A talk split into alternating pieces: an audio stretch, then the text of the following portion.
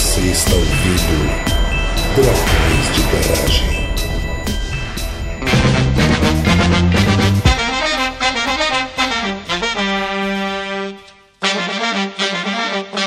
Estamos começando mais um episódio do Dragões de Garagem. Aqui é o André de Itajaí e eu espero que 2022 tenha coisas muito mais memoráveis do que eu só ter saído do Twitter. Ou o Twitter ter acabado, não sei. De Natal, aqui é o Elton, e eu juro que eu tava pensando o que, que eu podia falar aqui, só que eu, eu fiquei brincando com o Dali e esqueci a frase. Dian Arbor, aqui é o Felipe, e parece que é um ano pra ser esquecido, porque eu também não lembro de nada que aconteceu nesse ano. Sorocaba que é Marina e eu só tenho uma coisa pra dizer a respeito desse ano, que é Lula lá, briga uma estrela, Lula lá. Com dignidade. Muito bem, ouvintes draconianos, estamos aqui neste episódio para encerrar o ano de 2022, embalá-lo e dar de presente. E hoje a gente então tá aqui só com membros da casa e o Felipe, que é da casa, mas talvez vocês não lembrem, que vai participar aqui com a gente hoje para lembrar dos eventos desse ano, ou para lembrarmos ele dos eventos desse ano. Então, depois dos recadinhos, a gente parte para a pauta.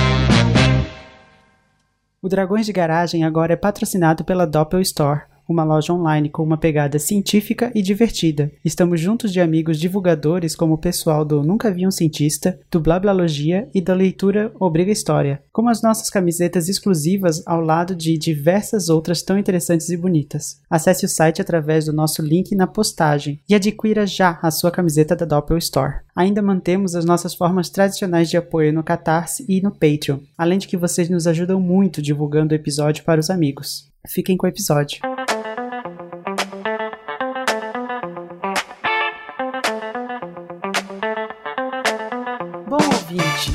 Ano de 2022, algumas coisas acontecendo de importantes, né? Visto a frase de início da Marina. o que vocês estão pensando inicialmente, né? Pra gente gravar esse episódio. Bom, eu antes de tudo, eu queria aproveitar e falar que eu tô aqui de orelha. Tá, aí vocês vão se perguntar, como assim uma orelha num episódio desse tipo? Porque eu não lembro de 2022 assim como o Felipe. Foi um ano que não aconteceu direito. As coisas foram muito rápidas e muito devagar. E eu sei de algumas coisas que aconteceram. Geralmente coisas que aconteceram na minha vida, porque é só o que me importa. E eu tenho certeza que isso aconteceu tipo há cinco anos, não esse ano. Então, eu tô aqui para aprender o que aconteceu esse ano, basicamente. Mas antes de tudo, no que diz respeito a mudanças climáticas, eu lembro, e vai sair junto com esse episódio, um episódio do Tortinha, com todas as coisas que eu lembro e que eu lembrei lendo também, que aconteceu, porque eu não lembrei tudo, gente, é muita coisa. Então eu fiz um, um pequeno review do ano e um, um reviewzinho da COP para sair no Tortinha como último episódio do ano, então ouçam o Tortinha de Climão também, por favor. Pronto, feito jabá. A vantagem é que esse episódio aqui não fica com um xadrez verbal de tamanho. Fica só um pirula e meio, mais sim, ou menos, que sim. tá bom. É, e o tortinho é curtinho, são só 15 minutos, tá? Então, pode ser que tenham coisas que eu gostaria de ter posto no tortinha que eu vá falar aqui. Pirulas de duração me remeteram a coisas muito do passado, mas talvez tenha sido só antes da pandemia. O tempo é uma ilusão, a gente aprendeu isso. É o terceiro ano seguido que o tempo é uma ilusão. É, o que eu lembro desse ano é entre a eleição do Lula e o Brasil e Coreia. Depois apagou tudo. Você lembrou de todas as boas notícias do ano. É, ficaram concentradas nesse mês aí. E a gente tinha tentado fazer uma proposta no início do ano de ter um lugar onde a gente ia marcar as coisas importantes que acontecessem na nossa área, né, Elton? É, a gente teve essa ideia, foi muito boa essa ideia, eu gostei é, muito dessa não, ideia. realmente é uma ideia muito boa. Gente, é que é muito ruim. Não, aqui não teve ajuda do mundo. Eu acho que se a gente tivesse feito um bot no Telegram pra isso, ia ter sido mais prático e a gente ia ter conseguido fazer melhor. Olha, saindo dessa gravação, eu vou fechar a turma, fechar as minhas duas turmas do semestre e vou passar a noite programando. Obrigado, Marina. Desculpa.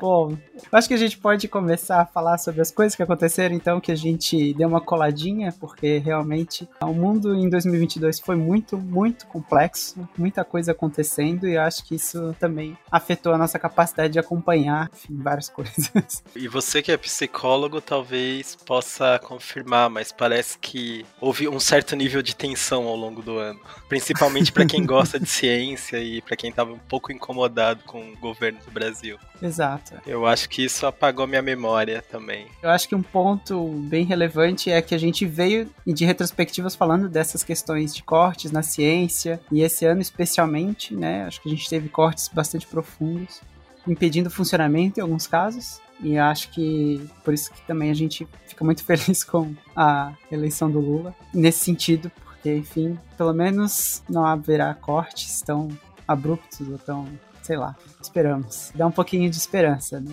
É, os ouvintes vão perceber um tema padrão de fundo aqui nas nossas colocações e vão perceber o tipo de coisa que ocupou a nossa, nossa energia mental nesse último ano. Pois tá tudo é. muito parecido. Bom, a gente sempre gosta de fazer, né, um paralelo entre os episódios que a gente lançou e algumas coisas que foram acontecendo, e a gente organizou a pauta esse ano para a gente falar das coisas mês a mês, que é uma coisa mais ou menos que a gente vem fazendo nos últimos anos. Eu acho que a gente começa pelos episódios e aí depois a gente faz alguns comentários sobre notícias também que foram importantes em janeiro, que a gente ou identificou, enfim.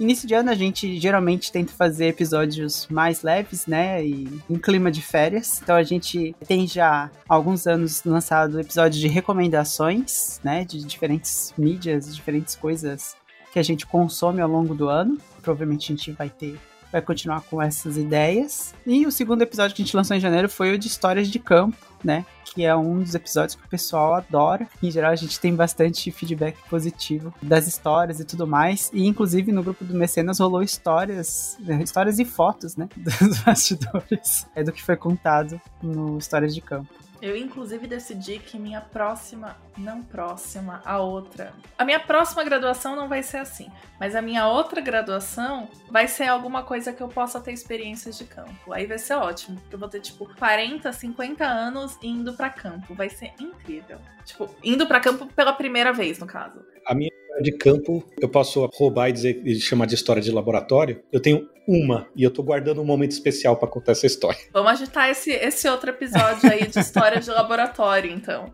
Eu posso participar de história de laboratório e de história de campo, talvez. Enfim, não participei de nenhum deles ainda. Então, quem sabe um dia. Bom, A janeiro tá aí. reúne. Aguarde e confie. Bom, em janeiro a gente também teve notícias relacionadas mais ou menos com a minha área, mais próximo de outras áreas aqui de companheiros do Dragões, especialmente porque houve um anúncio com bastante pompa do Neuralink que tem a pretensão de conseguir, a partir de leitura neurológica, né, das informações cerebrais, você conseguir identificar pensamentos. E aí, quando eu falo pensamentos, não numa lógica de, do, do que é pensar, mas numa lógica de você conseguir, talvez, identificar trens de fala, né, que a gente tem conosco mesmo, ou imagens que a gente consegue, né, pensar, enfim, dentro do, é, encobertamente, sem que as pessoas vejam.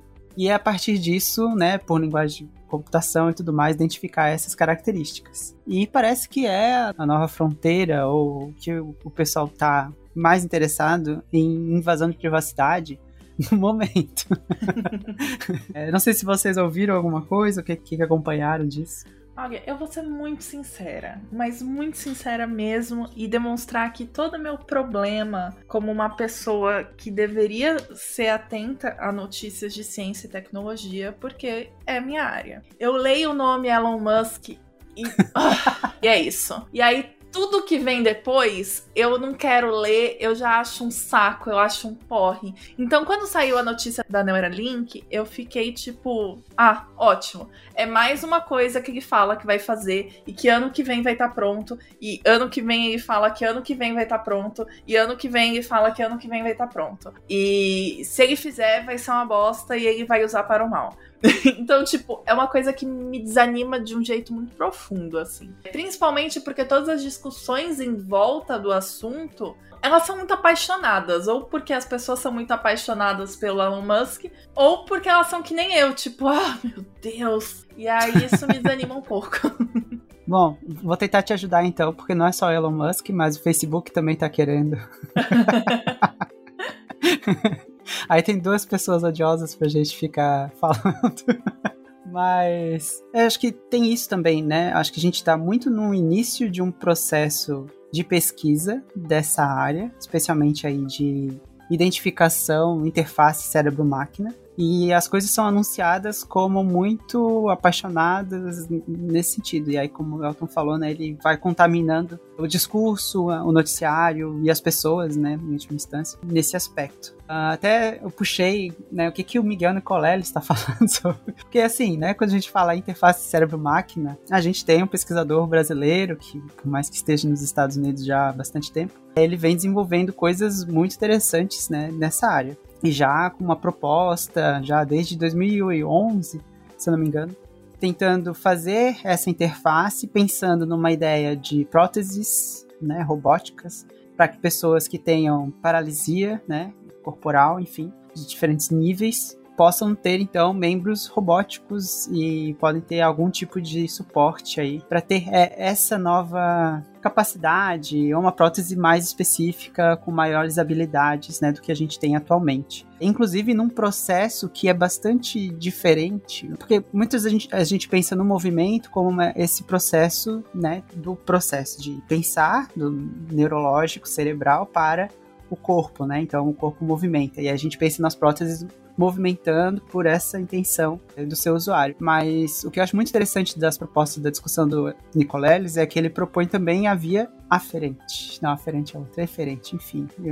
Deferente é para fora, não é? Aferente é para dentro. Isso, a eferente também, que é de você sentir aquilo que a sua prótese está sentindo. Tanto que o chute na bola inicial da Copa do Mundo no Brasil em 2016, o rapaz que usou lá o exoesqueleto para fazer o chute, ele sentiu o gramado e sentiu a bola. E é uma coisa que a gente quase não ficou sabendo, né? Nossa. Eu estou sabendo agora nesse instante. Eu também. Isso é muito tenho... legal. Sim, então, é muito absurdamente. Do Nicoleles também, ele defende a aplicação disso para controle de convulsão, né? Isso é uma coisa muito interessante. Esse artigo que eu achei desse ano dele, ele estava discutindo especialmente essa ideia do controle de convulsão, então, do aparelho. Ele conseguir detectar elementos né, iniciais de convulsão e de controlar isso, né, com outras estimulações elétricas específicas. E ele pensa nisso também como uma aplicação para o Parkinson, que o, o, gate freezing, né, ou seja, o impedimento de caminhada que muitas pessoas com Parkinson experimentam, inclusive meu tio, ele tem muito essa característica que ele identifica como uma característica de uma mini convulsão localizada e que poderia então ser impedida. Eu achei também isso bem interessante. Então é isso. em janeiro, isso é tudo. Porque não fomos capazes de lembrar mais nada em janeiro, faz muito Em janeiro tempo. aconteceram coisas interessantes, mas eu dei uma roubada que nem o xadrez verbal faz de colocar, como é que é, Israel na Europa. colocar Paquistão no Oriente Médio para fazer sentido no, no, roteiro. Então, assim, aconteceu coisa em janeiro, mas depois a gente fala. É isso, a gente vai salvar. Bom, fevereiro tem meu aniversário. Era só isso que eu queria dizer. Muito bem, parabéns, Marina. E você ganhou um relatório de presente, não foi? Uhum. Sim. Um baita de um relatório. Um, realmente um baita de um relatório. Que foi a parte 2 do relatório do PCC. Saiu no finalzinho de fevereiro. A parte 3 foi sair só em abril, então já tô aqui me adiantando, tá? Falando de abril. Mas a gente fez um episódio com o Paulo Artacho para falar um pouquinho sobre essas segunda e terceira parte, na verdade, para falar um pouco sobre como funciona montar o relatório do IPCC, né? Porque a gente fala bastante sobre ah, o IPCC é um grupo de cientistas, não faz pesquisa do zero, só pega o que tem de pesquisa feita e, e coloca num relatório. Mas como é que operacionaliza isso, acaba ficando um mistério. Então a gente trouxe o Paulo Artacho para falar sobre isso. E ele, como sempre, foi uma simpatia e explicou pra gente com todos os detalhes como isso acontece. E é uma loucura. no fundo é uma loucura. É até bem doido pensar que esse relatório sai, porque considerando como é feito, é incrível que ele saia. É, e a gente também teve episódio de Ecótonos no comecinho de fevereiro, que continuo achando... Eu ouvi o episódio, gente. Eu sei o que são Ecótonos agora. Mas eu continuo achando que é coisa de bicho. Eu escuto Ecótonos, eu acho que é bicho, gente. É um negócio doido isso. Não sei. Eu queria saber desenhar para desenhar o tipo de bicho que são os ecótonos. Eu vou conversar com o Cauê e pedir pra ele fazer um desenho disso. Ecótono não é aquele bicho azul do Avatar? é outra coisa, né? É um baita episódio bom também. É, a lembrança que eu tenho desse episódio, que eu, eu participei da gravação dele, né? E eu tava orelhaço. Então, enquanto eles estavam descrevendo, eu tava no Google Maps voando. Assim, ah, não, porque na fronteira do estado tal coisa, eu ia lá e via como é que era, o negócio pegava a imagem da. Aí viajando, assim, eu, eu, tipo, fala ecótonos, eu lembro do Google Maps, assim, eu vendo aquele pedaço do Piauí, assim, sabe? Piauí Maranhão ali, assim. Essa é imagem que eu tenho desse episódio. Dá pra fazer um, uma versão desse episódio com o Google Earth e colocar no YouTube. Minha memória desse episódio é de eu cozinhando e, e, imaginando como eu nunca pensei que existe uma fronteira entre um bioma e outro. É, exato, acho que.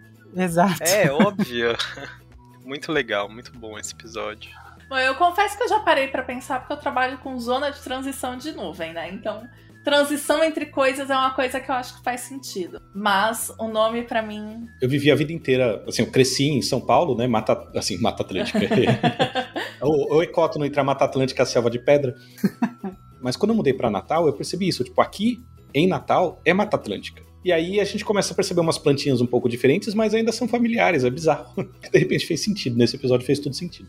Aqui em Santa Catarina a gente tem cinco biomas, mais ou menos cinco diferentes.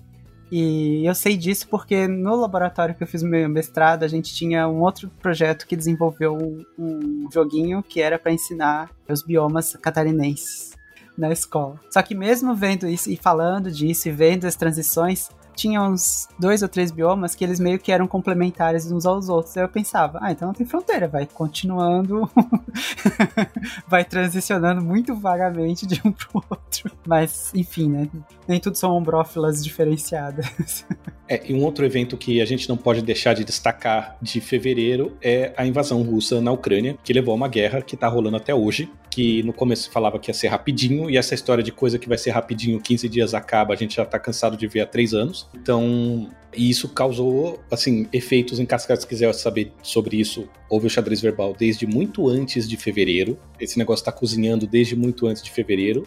É, e os efeitos são, assim, diversos em tudo que é área, né? Assim, para falar especificamente de ciência, você vai ter coisas bem práticas acontecendo, então você vai ver hum, congressos sendo boicotados, ou russos não podendo participar de congressos, ou alguns outros problemas, digamos que da ordem política entre pesquisadores, porque pesquisador tal participou de um congresso russo e coisa assim. É tudo muito, muito tenso assim e teve um impacto muito grande. Assim.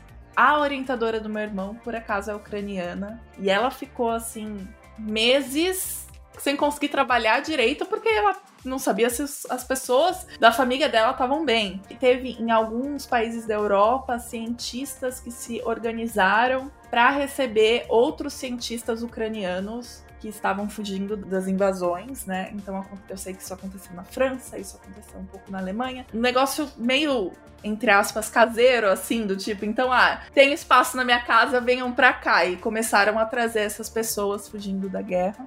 Mas teve impactos, assim, não só em produção, mas impacto que você tá vendo hoje. Na verdade, quem tá na Europa hoje está sentindo esse frio por conta da distribuição de gás, né? O gás está muito caro, as pessoas estão tendo que economizar muito e o gás natural vindo de lá é uma das principais fontes de aquecimento das pessoas. É muito engraçado falar isso sendo brasileira, porque a gente não pensa muito nisso.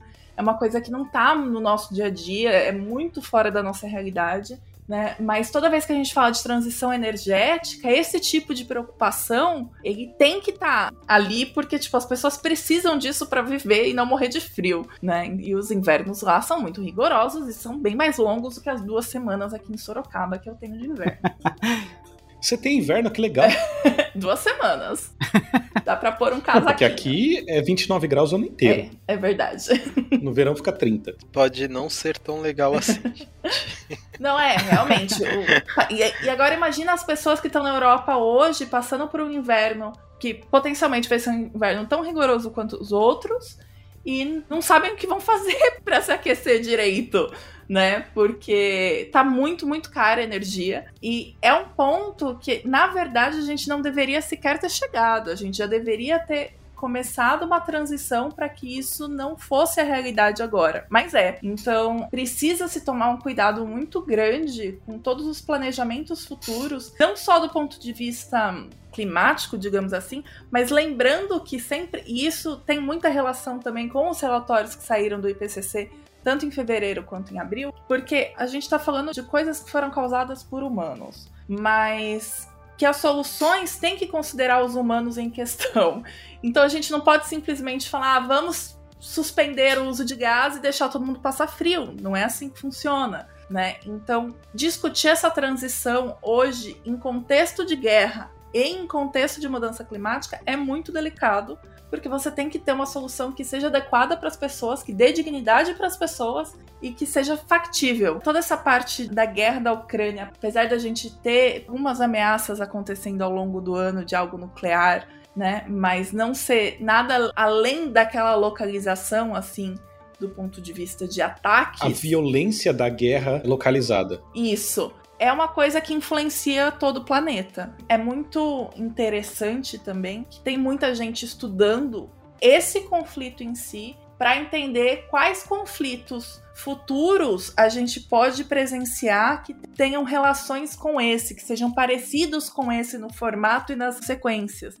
Porque a guerra na Ucrânia não é uma guerra deslocada de todos os acontecimentos, todas as, as, distribuições de energia e todos os problemas climáticos que teremos no futuro, né? Então, é um dos acontecimentos mais importantes do ano, é um dos acontecimentos mais tristes também do ano e que ainda está acontecendo. É. E lembrando que na Ucrânia, nas regiões que a Rússia está tendendo dominar, né, que naquelas duas províncias, Donetsk e Luhansk, existem reservas confirmadas de gás que a Shell estava em contrato com a Ucrânia e que foi suspendido, mas assim, existe um interesse nessa região. Existe muito interesse na Crimeia também, tem reservas de gás e é caminho de gasoduto. Então, a energia não está tão longe dessa história, né? Tem muita. A energia está envolvida nisso em vários aspectos, né? E também a Ucrânia e a Rússia são dois grandes exportadores de grãos e de é, fertilizante. Então, assim, o Egito ficou sem comida, ficou sem grãos. Outros países que dependiam muito fortemente das exportações russas e ucranianas ficaram com problemas sérios no começo, até conseguir estabelecer as outras rotas muito mais caras, etc. Né? Então, bom, tem horas e horas aí de pelo menos xadrez verbal e de outros conteúdos também, analisando várias é, facetas disso, mas assim, a gente está vendo os efeitos disso agora e assim, muita gente viu que ia chegar esses efeitos. Né? Mas começou em fevereiro, então a gente pôs no fevereiro na pauta. É. em março a gente foi pro nosso tradicional mês da mulher, com quatro episódios, né? Começamos com o episódio sensacional de Bancas de Garagem, da Tupá e Tobias, que, se não me engano, foi do mestrado da Tupá, né, em que ela é, estudou o livro de Tobias, que eu achei sensacional, né, os aspectos da viagem e de, da, da forma com que as pessoas se tratam. Inclusive, eu vi um paralelo disso em outros livros, que agora eu vou errar todos os nomes, porque eu não fiz a lição de casa, mas se eu não me engano, no livro de Jó também tem umas referências às coisas que acontecem no livro de Tobias e relações assim. É muito interessante. E assim, é, é bem curioso esse tipo de análise desse, desse texto, porque a gente vê que esse tipo de texto aparece em vários outros lugares. É, se eu não me engano, tem um texto do Kafka também, que é muito parecido. Agora não, não, não é do Kafka, é do Tolstói. Agora não vou lembrar, tô devendo, mas do Tolstói que é muito parecido, lembra muito essa, essa ideia. Isso foi no primeiro dia de maio, né? Aí no dia 8 de maio, Dia Internacional da Mulher, tivemos o quinto episódio de Mulheres na Ciência, que já virou uma tradição do, do Dragões. Nesse ano a gente juntou só os meninos mais novos da casa, e eu tava incluído. Mas... porque eu não tinha gravado ainda um episódio sobre mulheres que inspiram. Repetindo um, um modelo, né, que já tinha sido feito no 2, eu acho, Mulheres Ciência 2. E aí a gente é, se juntou para falar um pouco sobre as mulheres que nos inspiram. Também dar uma folga, né, para as mulheres da casa no dia 8 de março. Não fazer que nem certas companhias por aí. que colocaram só mulheres para trabalhar no dia 8 de março. Mas deram uma rosa, pelo menos. Puxa. Mas foi um episódio bem legal de gravar enfim, né? Acho que sem muitas novidades. Depois a gente teve um episódio sobre gênero e mudanças climáticas, que foi um feat com tortinha de climão. Então a gente tem um episódio numa versão reduzida no tortinha de climão, com a mesma convidada, e um episódio extenso e com a cara do Dragões de Garagem aqui. Para discutir um pouquinho como é que as mudanças climáticas impactam pessoas de gêneros diferentes de formas diferentes e como a gente tem que olhar para governança e políticas públicas com um olhar mais cuidadoso nesse sentido. Foi um episódio super gostoso de gravar. Já fiquei com várias ideias para anos seguintes e tortinhas seguintes. É, e eu achei bem interessante de ouvir também esse episódio, até porque são trazidas outras reflexões, né, também de classes, de geografia, né, e como que isso vão ter impactos muito diferentes, né, para as pessoas em diferentes situações, enquanto as pessoas de diferentes classes sociais sofrem de formas diferentes, especialmente uma classe sofre mais do que as outras. Eu acho importante para mostrar que, tipo, é um tema muito complexo. Por onde a gente olha, ele tá relacionado com tudo que a gente olhar e é sempre de uma forma muito complexa, assim. Então, eu gosto dessas relações que parecem que não existem, mas existem. Não são simples, mas a gente também não pode deixar de lado. E o último episódio do mês foi Marina e as mudanças climáticas, mas não é a Marina que você está pensando. e a Marina Tomás defendeu o seu mestrado e fez a defesa no Dragões também, né? Pouco tempo depois.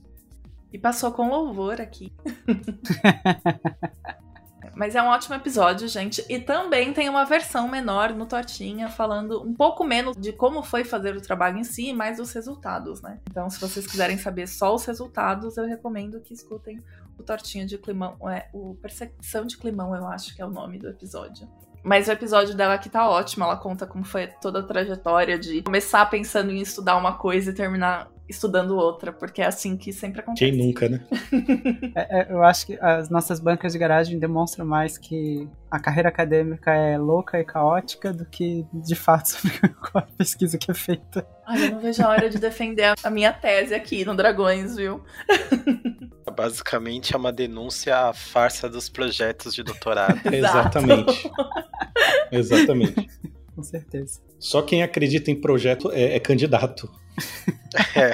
Depois que o projeto foi aprovado. Mas é isso, né, gente? O, projeto ele tem outra função, não é virar uma pesquisa. É avaliar a, a, a capacidade do, do, aplicante. Não, a capacidade do aplicante em escrever um projeto. É avaliar a capacidade de sonhar. Agora fica um apelo aos ouvintes, que eu sei que a gente pode confiar. O que, que aconteceu de legal em março? Além dos nossos episódios, é claro. Além dos nossos episódios, assim, fora do Dragões. A gente estava ainda muito na questão climática, porque teve recente o IPCC, saiu no final de fevereiro, então as discussões ficaram bastante em volta de questões climáticas, pelo menos as que eu vi. eu lembro ter visto. É, outra coisa é que aqui também voltaram as aulas presenciais, então minha cabeça estava em outro mundo que era como sobreviver no auditório com 140 pessoas sem janela. É, bom, a minha cabeça também está no outro mundo, porque esse foi meu último mês de trabalho como cientista de dados, que daí eu decidi voltar a ser professorinha. Então foi o mês que eu acompanhei menos o mundo, eu acho. Em, março, eu, eu particularmente estava trabalhando em um projeto para criar novos experimentos para detectar ondas gravitacionais e usar isso em cosmologia. Então minha cabeça tá completamente desligada do, do que estava acontecendo no mundo de hoje. Não temos, podemos é ter. Não temos. Marca aí na sua agenda, podemos então. Ter. Isso. Ah, abrir a planilha aqui de 2023. Já tem uma planilha de 2023, gostaria de avisar. pressão, pressão, tô sentindo a pressão. Bom, é, em abril, então, a gente teve também dois episódios. O primeiro foi sobre segurança de dados genéticos, da nossa parceria com a Genera, no qual a gente conversou um pouco mais sobre a questão de concessão e guarda, né, dos dados genéticos, de como que eles funcionam e quais são as implicações disso, com um representante da Genera, inclusive, para responder as nossas perguntas e as perguntas dos nossos ouvintes sobre como que seria é, essa questão de guarda dos dados e segurança dos nossos dados. É, com o CEO da Janeira. Eu que sou um ouvinte de luxo, eu sou praticamente o goleiro Alisson, que vê, tá no time, mas só tá assistindo o jogo. Eu adorei esse episódio também adorei o jeito que o André, Marina e Tupá abordaram as questões. Achei que foi dos episódios em parceria foi um dos mais interessantes. Assim. Aí foi o mais pedido. Quando a gente anunciou a parceria, várias pessoas, ah, vocês vão falar disso, vocês falam disso. A gente falou, bom, sim. E falaram. Eu achei, eu achei muito bom. Eu ouço muitos podcasts, eu gosto muito de podcasts. E eu vi muitos desses de parceria da Genera com outros podcasts e achei que foi o melhor, de verdade. É, abrindo aqui a cortina da coxia, eu acho que a gente já falou isso, inclusive falou no próprio episódio, mas o episódio de LGPD existe por causa dessa parceria com a Genera, para a gente poder dar o gancho para esse episódio de segurança de dados. E, foi uma agenda difícil, né? Porque não é fácil ajustar a agenda com um CEO É. de uma empresa. Mas é isso. E aí teve um outro episódio em abril, que agora eu vou aqui abrir meu coração e dizer que eu não ouvi. Porque eu vi o tema, eu vi o pessoal, eu vi todo. A gente tem um grupo de produção, né? Então a- as discussões pra produzir e tudo mais. E eu falei, não, esse é um episódio que eu vou ter que deixar pra um outro momento. Que foi o episódio de luto. Eu não tive emocional pra isso. Eu vou dar um high five aqui pra você, Marina. Eu também tive que escapar esse. Não tive condições. Sim, foi um episódio muito bom. Tem a recomendação genial da Caitlin Doughty, né, que é a Ask a Mortician, que é um canal do YouTube sensacional de uma agente funerária americana. E ela tem um livro sensacional, que é um livro para crianças, que é Se eu morrer, meu gato vai comer meu olho? Se eu morrer em casa, meu gato vai comer meu olho? E assim, é muito educativo e é uma coisa assim, assim embora seja um tema bem é, complicado da gente lidar, por isso que tem o episódio. Eu acho que ele foi feito de uma maneira bastante sensível, não foi muito dramatizado, ele não pega pesado, como a gente faz, né? Nosso trabalho não é esse. E, e bastante esclarecedor, assim, colocou muitas ideias soltas que eu tinha sobre luto no lugar, sabe? Juntou, assim, juntou tudo. Foi um episódio interessante. E um episódio que ele tá cozinhando desde o início da pandemia, no mínimo, né? Que é- a gente tá. é, assim, ele foi muito trabalhado esse episódio. É, exatamente. Eu lembro do André falando dele desde o começo, da gente trabalhando nisso. É, foi um episódio que eu também. Acho que o que o Elton falou assim não é acidental, né? A gente cuidou para que fosse um episódio que fosse leve, que ele trouxesse é, informações que fossem úteis e justamente para ajudar pessoas que, né, podem estar mais sensíveis nesse momento. É claro que realmente, né, nem sempre é fácil ouvir falar sobre isso, mas às vezes a gente precisa passar por coisas um pouco mais Eu difíceis. super confio que o trabalho foi maravilhoso, até porque eu acompanhei vocês né, discutindo antes de, de fazer a gravação. É só que, é, para mim, é, o tema, é um dos temas que eu evito porque eu sou frouxa. Não, justo. Não é por ser frouxo. Eu acho que não é isso. Eu acho que tem momentos e momentos, e a ideia do episódio foi também respeitar esses momentos, especialmente quando a gente tá falando de luto. Demorei bastante porque eu queria um convidado que realmente tivesse informações boas, né, que estudasse e tudo mais, e isso foi também um pouco mais difícil de a gente conseguir. O Lucas, né, que foi nosso convidado pro episódio de luto, foi assim sensacional. Trouxe muito leve, fez o episódio ficar bastante leve mais até do que eu esperava. Então acho que, que vale a pena. Se você também pulou, assim como a Marina e o Felipe, não tenham muito medo, mas vão assim, né, com cuidado. Eu tenho evitado entrar em briga que eu sei que eu vou perder. Então, mas, mas seria legal ouvir o que, que os ouvintes acharam. E aí talvez eles convençam a Marina e eu a pular na água fria. É uma boa. Mandem cartinhas.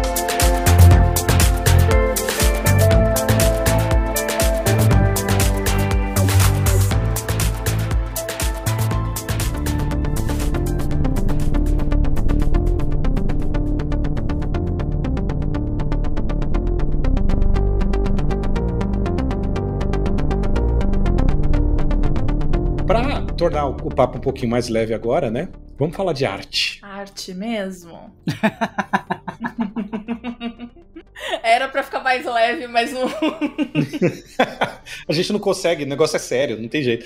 Em abril foi anunciado o Dali 2. Dali 2. Dali, assim, se escreve D-A-L-L traço E. É um trocadilho com o Oli da, da Pixar, o robozinho lixeiro, e o Dali, Salvador Dali. Por quê? É um robô que desenha coisas bem surreais. assim. Ele cria imagens a partir de prompts. Você dá uma frase para ele em inglês e ele cria uma imagem a partir daquela frase. Então, por exemplo, fotografia de um astronauta andando a cavalo. Ele vai te mostrar um astronauta andando a cavalo fotografado. Se você quiser falar, por exemplo, como eu fiz hoje à tarde, que eu fiquei me distraindo porque eu fiquei a minha frase do início, eu pensei na frase que eu ia falar aqui, e aí quando eu tava pesquisando, eu encontrei essa notícia, e eu fiquei brincando com esse negócio, eu esqueci a frase que eu ia falar. Se você escrever, por exemplo, como eu escrevi lá, Lula eleito presidente do Brasil, estilo anime, ficou bem curioso o negócio. Vai ter imagem no post? Quero saber. Eu posso gerar de novo. Então, o que, que esse negócio faz? Ele foi, assim, o Dali é a versão de uma empresa, a OpenAI. OpenAI, que é a mesma que fez o GPT-3, GPT-2, que são inteligências artificiais que geram texto.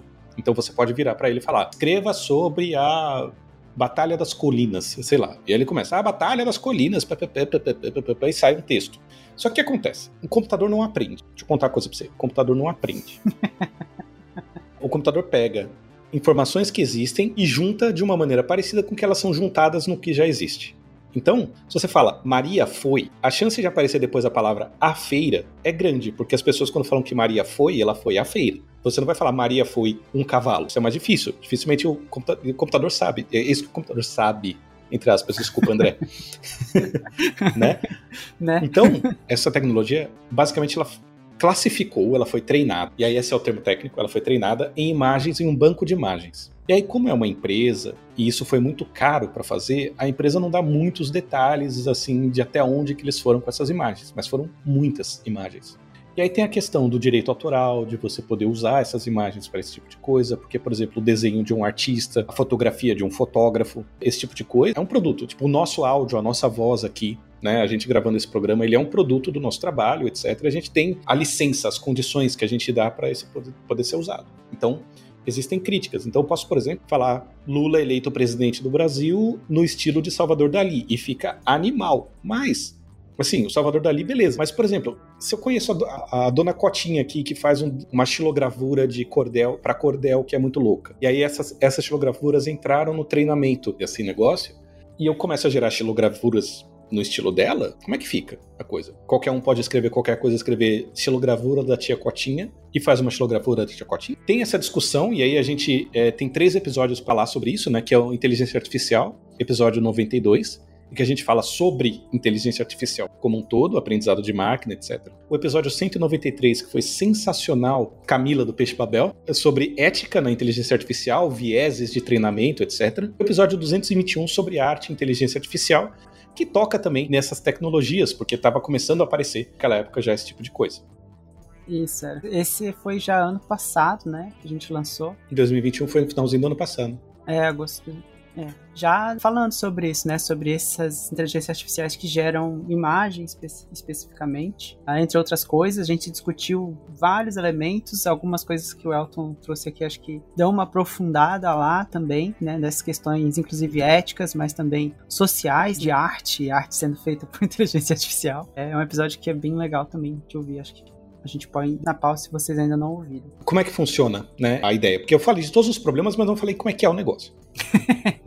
é, você não baixa, mas assim que você permite acesso, acesso porque o negócio tem que rodar num supercomputador, etc, etc. Milhões de placas de vídeo. Se você tiver uma placa de vídeo que tem 12 GB de memória, você pode rodar na sua casa, tá? Mas não o Dali, a versão open source, o, o programa open source chamado Stable Diffusion, que não é relacionado com o Dali. Ele usa o mesmo algoritmo, mas ele é feito independente, é treinado independente. Mas aí você vai lá e digita uma frase em inglês, aí o que, que ele faz? ele tem aquele banco de dados que foi treinado. Então, o que, que eles fizeram? Tem milhões de fotos, imagens, fotos, desenhos, gravuras, etc., imagens. Tem legendas. Então, assim, você tem um cavalo, tá escrito foto. Eh, tem uma foto de um cavalo, tá escrito foto, cavalo, cavalgando, pradaria, etc., né? As palavras associadas àquilo. Então, ele tem ele foi treinado com esse monte de coisa. Ele é treinado a, quando aparecer uma imagem, ele associar aquela imagem a palavras-chave. E aí o que, que você fala? Você escreve lá a sua frase de exemplo. Por exemplo, outra coisa que eu fiz. Dragão dentro de uma garagem ao estilo Salvador Dali, por exemplo. E aí, o que, que ele faz? Ele cria uma, uma imagem de ruído. Sabe aquele. Acho que ninguém vai lembrar. Mas antigamente, quando sintonizava a televisão num canal que não tinha nada, ficava um chuvisco preto e branco, assim. Aquilo a gente chama de ruído, né? Então formava aquela imagem. O que ele faz é, ele gera uma imagem de ruído pixels aleatórios, e aí ele faz pequenas modificações na imagem, testa para ver se essas modificações fazem as palavras aparecerem. Então, assim, ele, ele analisa: será que tem um cavalo aqui? Será que tem um dragão aqui? Aí se ele acha que na primeira, na segunda imagem, que é ruído, que é barulho, que é um negócio totalmente aleatório, manchinhas. Essa imagem parece mais um dragão que essa. Aí ele joga fora a primeira e usa a segunda. Aí ele mexe um pouquinho. Tem mais garagem nessa versão ou na anterior? E assim ele vai até ele finalmente desistir. Ele tenta 40 vezes e para. Fala, ó, essa aqui é a imagem. E fica muito bom. E aí você pode fazer umas 4 ou 5 vezes, cada vez ele gera uma imagem diferente. É muito louco. Só que aí, justamente isso. Agora a gente tem essa questão de que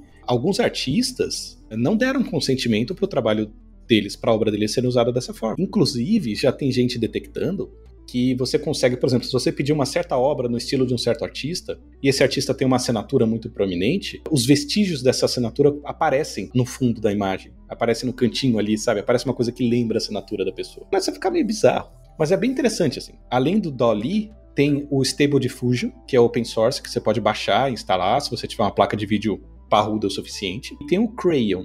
É Crayon, que é giz de, de cera, né? Com AI no meio. Então tem um I aí no meio. Esses dois, o Stable Diffusion e o Crayon, se vocês procurarem no Google, tem um site que vocês podem entrar lá, digitar a palavra, ele mostra para você uma imagem. E sai rapidinho, sai tipo em 15 segundos, sai quatro imagens lá. É bem legal, para ficar brincando e você esquecer da vida com isso. Foi o que aconteceu comigo. Ou da frase de abertura. Então, essa foi uma das novidades que aconteceu em abril, e aí depois foi saindo cada vez coisas mais novas, né, e mais interessantes a partir disso. Mas assim, o que realmente explodiu a boca do balão foi o Dali 2, porque o Dali 1 tinha saído em, em janeiro e foi, mais- era mais ou menos. Ele fazia tipo rabisco de palitinho, basicamente. Aí o Dali 2 faz o que você quiser. Inclusive, eu acho que eu vi no Instagram algumas pessoas colocando fotos geradas com inteligência artificial. É tipo uma selfie da pessoa, mas com estilos tipo astronauta ou de algum filme específico. Então já tá entrando no uso comum das Tem pessoas. uma, uma versão mais recente, eu acho que é Lensa, o nome do aplicativo, que você paga por isso e você não paga pouco, são tipo 20 dólares. É, bom, pra mim, mais do que um centavo numa coisa dessa, pra mim é muito. Então, Né? eu particularmente preferia pagar pra um artista que eu gosto fazer. Mas aí você publica, sobe eu acho que 15 fotos suas, daí tem que estar com um fundo ok, não- em posições diferentes e tal. Treinar com essas fotos e gerar as outras fotos. O que eu acho muito interessante é que 15 me parece um número muito baixo pra treinar bem e ter aquele resultado. Então eu fiquei bem interessada no algoritmo em si, mas não o suficiente pra pagar por isso, né? Até porque, poxa, você tá subindo os seus dados, aqui tá mapeando justamente, você não tá subindo sua foto no Instagram a- que não está mapeando essa sua foto pra gerar IA, Pra gerar IA não, pra gerar outras figuras decorrentes disso, né? Então, dá, rola um medinho de tipo, putz, esses meus dados biométricos vão parar onde? Né? Às vezes não é minha foto que ele tá guardando, ele tá guardando pontos específicos de identificação que podem ser usados em outras coisas, não sei. Rola esse medo, é normal que role, né? Mas de qualquer forma, envolve dinheiro e não vou gastar com isso. Mas assim, é, nesse contexto, assim, o Dali e o Stable Diffusion, acho que o Crayon também, mas- o Dali 2 e o Stable Diffusion, eles podem aceitar tanto um prompt de texto, e aí eles começam com uma imagem que é ruído, ou eles aceitam um prompt de, de texto e uma foto. Então você pode fazer, por exemplo, você manda uma foto de um cachorrinho sentado no sofá e escreve sem cachorro com gato. E ele troca o cachorro por um gato. E assim, o Stable Diffusion eu acho melhor que o Crayon, porque pra pra coisas biológicas, sabe encaixar o olho certo, ele não coloca o olho de ponta cabeça, por exemplo. o do Crayon é meio zoado, assim. O crayon, se, o crayon se formou em Picasso. E tem um site que eu acho sensacional, dois. O primeiro é thispersondoesnotexist.com. Cada vez que você entra nesse site, ele te manda uma foto muito boa, perfeita de uma pessoa. Essa pessoa não existe. Tipo, ela foi criada totalmente a partir de fotos. O que eu gosto é ficar. Aí, cada vez que você aperta F5 que você recarrega a página, aparece um rosto novo, né? E eu gosto de ficar aparecendo. Até aparecer. Sabe aquelas fotos de festa que você tá assim e aí tem uma pessoa do seu lado? Assim, metade do rosto de uma pessoa do seu lado? Tem algumas fotos dessa que entraram no banco de dados de treinamento desse negócio. Então, às vezes, você tem uma pessoa, um rosto perfeito, assim, maravilhoso, e do lado você tem uma massa de- disforme de olhos, pele e cabelo. Bizarro, é muito louco, assim, é o, é o material dos pesadelos. tem o thiscatdoesnotexist.com. Que é a mesma coisa, só que com gatinhos. Ele faz um monte de gatinhos. É mó legal. Só que às vezes aparecem uns gatinhos disformes também, tá? Porque tem, às vezes você tem foto de vários gatos juntos e isso entra na história. Então, começou, né? E aí, de repente, o pessoal parou de falar de NFT, né? Não sei porquê. NFT perdeu a graça. Ai, ai. Bom, gente, maio. Maio a gente lançou três episódios porque foi aquelas coincidências de terças-feiras caírem no início. É, né? Maio, é. Ah, então a gente teve o episódio de Formei Agora, no qual a gente fala um pouquinho sobre como é a carreira do mestrado, né? A gente fala também um pouquinho sobre as diferenças entre é, lato sensu, estrito sensu, e como que funciona essa vida depois da graduação, para quem quer seguir carreira acadêmica especialmente. E, enfim, né, no atual Brasil e talvez agora com as mudanças a gente volte a ter esperança de ser uma carreira possível. O segundo episódio foi de cimento e concreto. Eu acho que que mais caracteriza esse episódio é alguns dos feedbacks que a gente teve, que é, eu não sabia que dava para falar tanta coisa sobre concreto e cimento. E realmente foi um episódio bem legal. Eu participei, né, gravando, então foi bem legal de participar de fazer discussões e ouvir como é que funciona esse tipo de coisa. Ainda em maio a gente lançou um episódio sobre psicometria, no qual a gente fala um pouquinho sobre como a gente faz para medir aspectos psicológicos ou processos psicológicos com uma colega e estuda, né, tá mais focada em, em psicometria.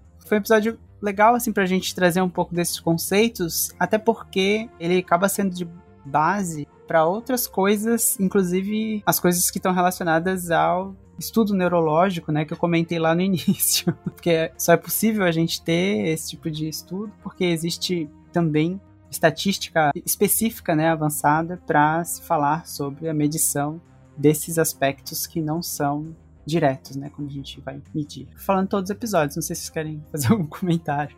É, esse de psicometria foi um daqueles que eu tentei acompanhar. Sei que eu gravo um episódio sobre alguma coisa de física, coisa assim, aí eu pergunto para alguém, a pessoa, ah, eu, eu tá quase entendendo. Mas esse foi um dos episódios que eu me senti assim. Aprendi bastante, até porque tem um podcast que eu acompanho que é com um psicólogo e um filósofo americanos, de universidades americanas, e aí, às vezes, assim, algumas coisas falaram, começou a fazer sentido depois de eu ver esse episódio. Então, assim, aprendi bastante. Mas eu acho que talvez se eu escutar de novo, talvez eu aprenda mais. E de cimento e concreto também, assim, eu tava pensando que ia ser uma outra, uma outra pegada. Então, assim, teve gente que falou, ah, eu não imaginava que dava para falar tanto sobre concreto. Eu pensei, nossa, dá pra falar tanta coisa a mais, e, e essas coisas que, eles falaram, que elas falaram eu nem sabia. assim, foi uma direção ortogonal do que eu tava esperando do concreto. Bom, sobre notícias fora dos dragões, uma coisa que eu encontrei aqui que é interessante, que é bem, assim, pro meu nicho mais nerd, assim, é bem interessante. Tem um supercomputador americano que foi o primeiro a oficialmente entrar no status de exascala. O que é uma exascala? Um computador de exascala é um computador que pode fazer mais de um exaflops. Aí você pergunta o que é um exaflops. Afinal, não está ajudando nada, zero informação aqui. Exaflops é o seguinte: exaflops é. Exa é um prefixo do Sistema Internacional de Unidades. Exa é o que vem depois do peta. Então você tem é, quilo, mega, giga, né? Então é 100, mil, milhão, bilhão. Aí o tera, que é trilhão em português brasileiro, ou se você preferir um bilhão em português de Portugal. Aí você tem o pet, que é 10 elevado a 12, 10 elevado a 15, um trilhão em português de, do Brasil, ou é, mil bilhões em português de Portugal. E aí você tem o hexa, que é 10 elevado a 18. Então, um hexa é basicamente um giga, giga de gigas. Flops. O que, é flops? É Floating Points Operations per Second. Então, esse computador é capaz de fazer 10 elevado a 15 operações é, racionais, né, números, não, números não inteiros, por segundo. 10 elevado a 15. Esse foi o, o valor que, que, eles conseguiram. Uh, na hora que eles terminaram de montar o computador, eles fazem um teste super legal chamado LAPAC. Botam para funcionar o negócio mesmo, assim, a todo vapor. E eles conseguiram 1.1 exaflops. Então, é a primeira vez que a gente passa para esse novo prefixo. Antes a gente estava nos petaflops, né? E acho que foi em 2006, 2000 e pouco. No ano 2000 a gente entrou no, nos, nos teraflops. E agora a gente tá, já está um milhão de vezes mais, mais rápido que isso nos supercomputadores. Isso também é um spoiler do que vem depois, numa notícia do futuro. Interessante. Bom, gente, no final de maio, mais ou menos, a gente começa a ter o início dos casos de varíola dos macacos, varíola de macacos.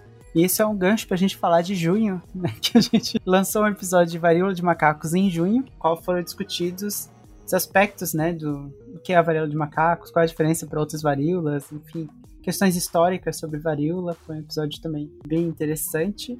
E a gente lançou o episódio de enxaqueca, cabeçado aí pela Marina. Encabeçado foi um trocadilho? E que por sinal hoje estou aqui sob efeitos de remédio para enxaqueca. Quem diria?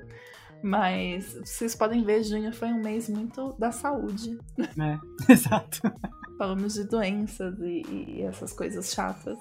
Mas o episódio de enxaqueca foi ótimo. Eu aprendi horrores. E vocês podem ver, continuo sofrendo mais menos de enxaqueca, é isso que importa. Esse é o objetivo, sofrer menos. E a gente teve o nosso episódio de Monkeypox efetivamente em junho, né? Os casos estouraram na verdade, em junho a gente teve o episódio da varíola dos macacos, né? E acho que o primeiro caso no Brasil foi em junho também. Então a gente ficou mais atento a isso. Um episódio encomendado pelo Felipe Figueiredo, aliás. A gente citou bastante a Desverdal no ar. É, ele falou assim: Ah, o pessoal do Dragão de Gás logo faz um episódio. Eu falei, vamos. Só não tava na gravação, só, só ouvi depois. Bom, a gente tem também duas notícias, né, do mundo, além da, da varíola de macacos, que acabou vendo o episódio. É, foi detectada que a origem do coronavírus, assim, com um pouco mais de certeza agora, né, ou com menos incerteza, ele é um vírus natural, recombinante, que surgiu no comércio de carnes de Wuhan, então provavelmente já estava circulando lá. Eu deixo como sugestão ouvir o estudo de caso que o Atila faz no especial do coronavírus, do xadrez verbal, que saiu agora no final do ano. É o último episódio do xadrez verbal do ano. Que é o especial coronavírus, acho que 55. Não sei, eu ponho o link na pauta. Outra notícia que a gente tem aqui são da detecção do, de um buraco negro é, viajando é, livremente pelo espaço. E a grande notícia aqui é a capacidade de detectar isso, porque basicamente é você achar um pontinho, uma agulha no palheiro, mas o palheiro tá no celeiro completamente com a luz apagada e você não pode encostar nele, você tem que usar um telescópio. Então, é, as evidências é que um grupo de, de Berkeley achou ah, um buraco negro sem disco de acreção, sem nada de iluminação, só pelo efeito que o buraco negro fez quando ele passou na frente de estrelas distantes e deu um pequeno desvio na luz devido à gravidade. É, realmente é, é, um feito. E no passado a gente tinha algumas hipóteses que buracos negros e halos muito pequenos, esses corpos, esses objetos escuros e, e muito concentrados em massa, sem ser origem da matéria escura, Hoje a gente não acredita nisso como hipótese principal, mas o fato de você conseguir detectar isso é um grande feito. É, só queria chamar atenção para o acrônimo para esse tipo de objeto que o Felipe isso é descreveu. É objeto massivo de halo compacto, é isso? Ou seja, Massive Compact Halo Object. M-A-C-H-O macho. E eles fizeram no passado toda uma área da astronomia que era basicamente a procura desses objetos e chamavam de procura por machos. Que trocadilho horroroso. Que falta do que fazer, pessoal. E existia um outro tipo que era. Agora não lembro o que, que era, mas qual que era, mas era uma outra hipótese que era o WIMPs, que em inglês a gente traduziria por fracotes. W-I-M-P. Você tem os machos e os fracotes. É, uma coisa super saudável, assim, da, da relação interpessoal. Que tristeza, né? Mas, é, só para explicar, o WIMP são partículas que a gente supõe que possam formar essa matéria escura do universo. E ele tem esse nome porque elas interagem muito fracamente. Então você não tem interação de luz, você só tem uma interação por uma força mais sutil e, e pela gravidade. Falando em relações super saudáveis, né? O episódio Júlio de masculinidades que o André participou. Eu ia comentar, né? Acidentalmente, ou talvez não, a gente fez um é, com o episódio de masculinidades. Eu produzi, né? Trouxe um colega aí para falar sobre a área de estudos de gênero e sobre masculinidades. E a gente teve uma discussão muito legal, assim, sobre essas questões. Gostei, assim, do, da versão final, assim, né? De como é que ele ficou. Não sei se os rapazes da bancada aí ouviram. Eu gostei bastante, assim, é um tipo de coisa também que, como uma pessoa do sexo masculino, né? Do gênero masculino também, foi carregada de várias imagens pré-construídas de como eu deveria ser. E então, assim, ainda tem coisas que a gente percebe, assim, o, o monstrinho no ombro falando umas coisas que a gente tem que falar, não, peraí, não precisa ser assim. É, e, e, muitas das coisas assim dá pra, dá pra identificar mesmo. Assim, é um episódio muito bom e é muito bom para recomendar para jovens adultos. E eu gostei também do ponto de vista de ser um pai de um menino. É muito útil, é muito bom revisitar todas essas coisas e pensar na, na gente e como a gente vai criar a nova geração. Falando em criar a nova geração. Ah, não, mas não dessa forma. Pelo amor de Deus. Episódio de eugenia esse gancho não foi não tão foi bom. bom. De manhã eu tava mais on fire, agora à tarde eu já queimei tudo que eu tinha. Eu tô, tô soltando umas meia boca agora. Mas enfim, tivemos uma discussão bem importante, eu acho, o de eugenia, especialmente porque a gente pensa que é uma coisa muito do passado, né? A gente olha sempre pros eventos mais trágicos de eugenia que, que a humanidade vivenciou, mas que ainda tem coisas atualmente, né? Que vem com esse viés eugênico. Né? Esses valores deturpados. Eu tô vendo um padrão aqui, eugenia foi um episódio que eu pulei também. Esse ano eu não tô querendo ter muita dor de cabeça. Mas é um episódio que certamente tá na minha lista. Eu pretendo ouvir logo. assim que eu tiver um pouquinho mais estável. Basicamente o que a gente aprendeu é assim, nenhum pensador, assim, da segunda metade do século XIX para a primeira metade do século XX, até a Primeira Guerra, assim, você pode gostar das coisas que ele fala na área dele, mas não vai olhar as outras coisas que ele fazia, não, porque você vai descobrir eugenia. É basicamente isso artista, você pode adorar o trabalho do artista. Não vai ver o que, que ele pesquisava, o que, que ele ia atrás nessa época, não, que você vai achar eugenia, tá? É basicamente isso. Esse episódio vocês aprenderam a separar o pensador da obra, é isso? O artista da obra e tudo mais? aí já é Mais ou menos. Aliás, dava um episódio, né? É, assim, eu, eu consegui, esse ano eu consegui simplesmente ficar em paz com a minha realidade de nunca ter me interessado por Harry Potter e nada. Agora eu me sinto à vontade com isso, eu não me sinto excluído por isso, não me sinto fora de um pedaço do universo por causa disso. Não preciso dessa parte da cultura pop. Aí eu não separo o autor da, da obra, não. André, o que, que é esse negócio que eu mandei pra você aí? Explica. Conseguiu estudar esse artigo?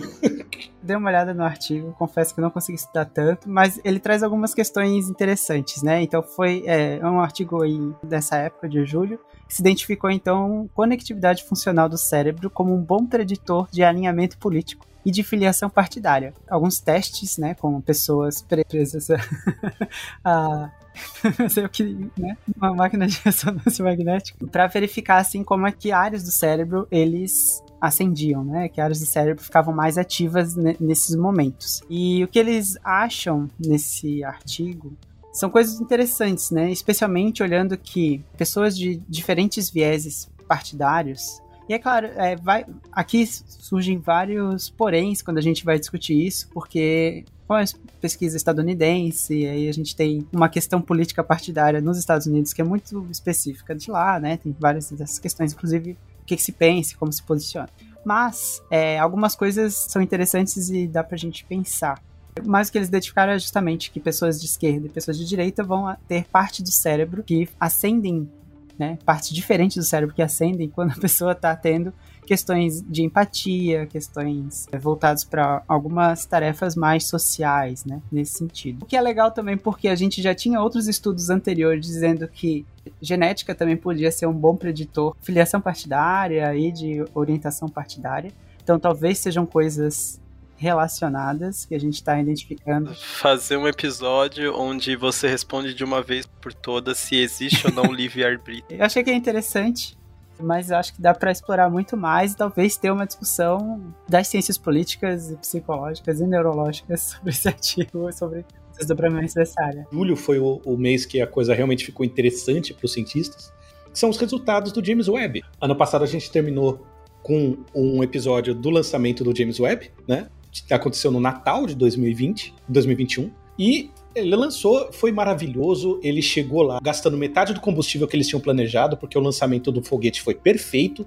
Então, o combustível do próprio satélite, do próprio telescópio, não precisou ser tão gasto. Então, ele vai poder ficar mais tempo ali. Eu não precisou gastar tanto combustível para chegar lá. É, durante o mês de janeiro, a gente ficou grudado na tela do computador, porque cada dia saiu uma notícia nova. Tipo, dia 3 de janeiro, o bracinho dele abriu e travou e esticou. Aí, dia 4 de janeiro, aquele parasol maravilhoso abriu. Aí, dia 8 de janeiro, ele terminou de abrir todos os espelhinhos dele hexagonais, assim. Aliás, eu tenho um espelho igual do, do James Webb pendurado em casa. Os espelhinhos hexagonais deles ficaram todos travados, assim, na posição certa. Aí, dia 24 de janeiro, ele chegou lá no ponto de Lagrange, que é onde ele vai orbitar. E aí, dia 18 de fevereiro, eles começaram a alinhar os espelhos, porque você tem 18 espelhos, né? Cada um deles pode apontar, assim, girar e eles podem mudar de forma, mudar o foco. Então eles ficaram, em fevereiro, eles ficaram mexendo com isso. Veio a primeira imagem de uma estrela muito bonitinha, com os, os padrões de difração. Então, assim, se você quiser identificar uma foto astronômica para você saber se ela veio do James Webb, ela tem que ter oito raiozinhos assim saindo das estrelas, né? Seis grandes, dois, um para cima e um para baixo,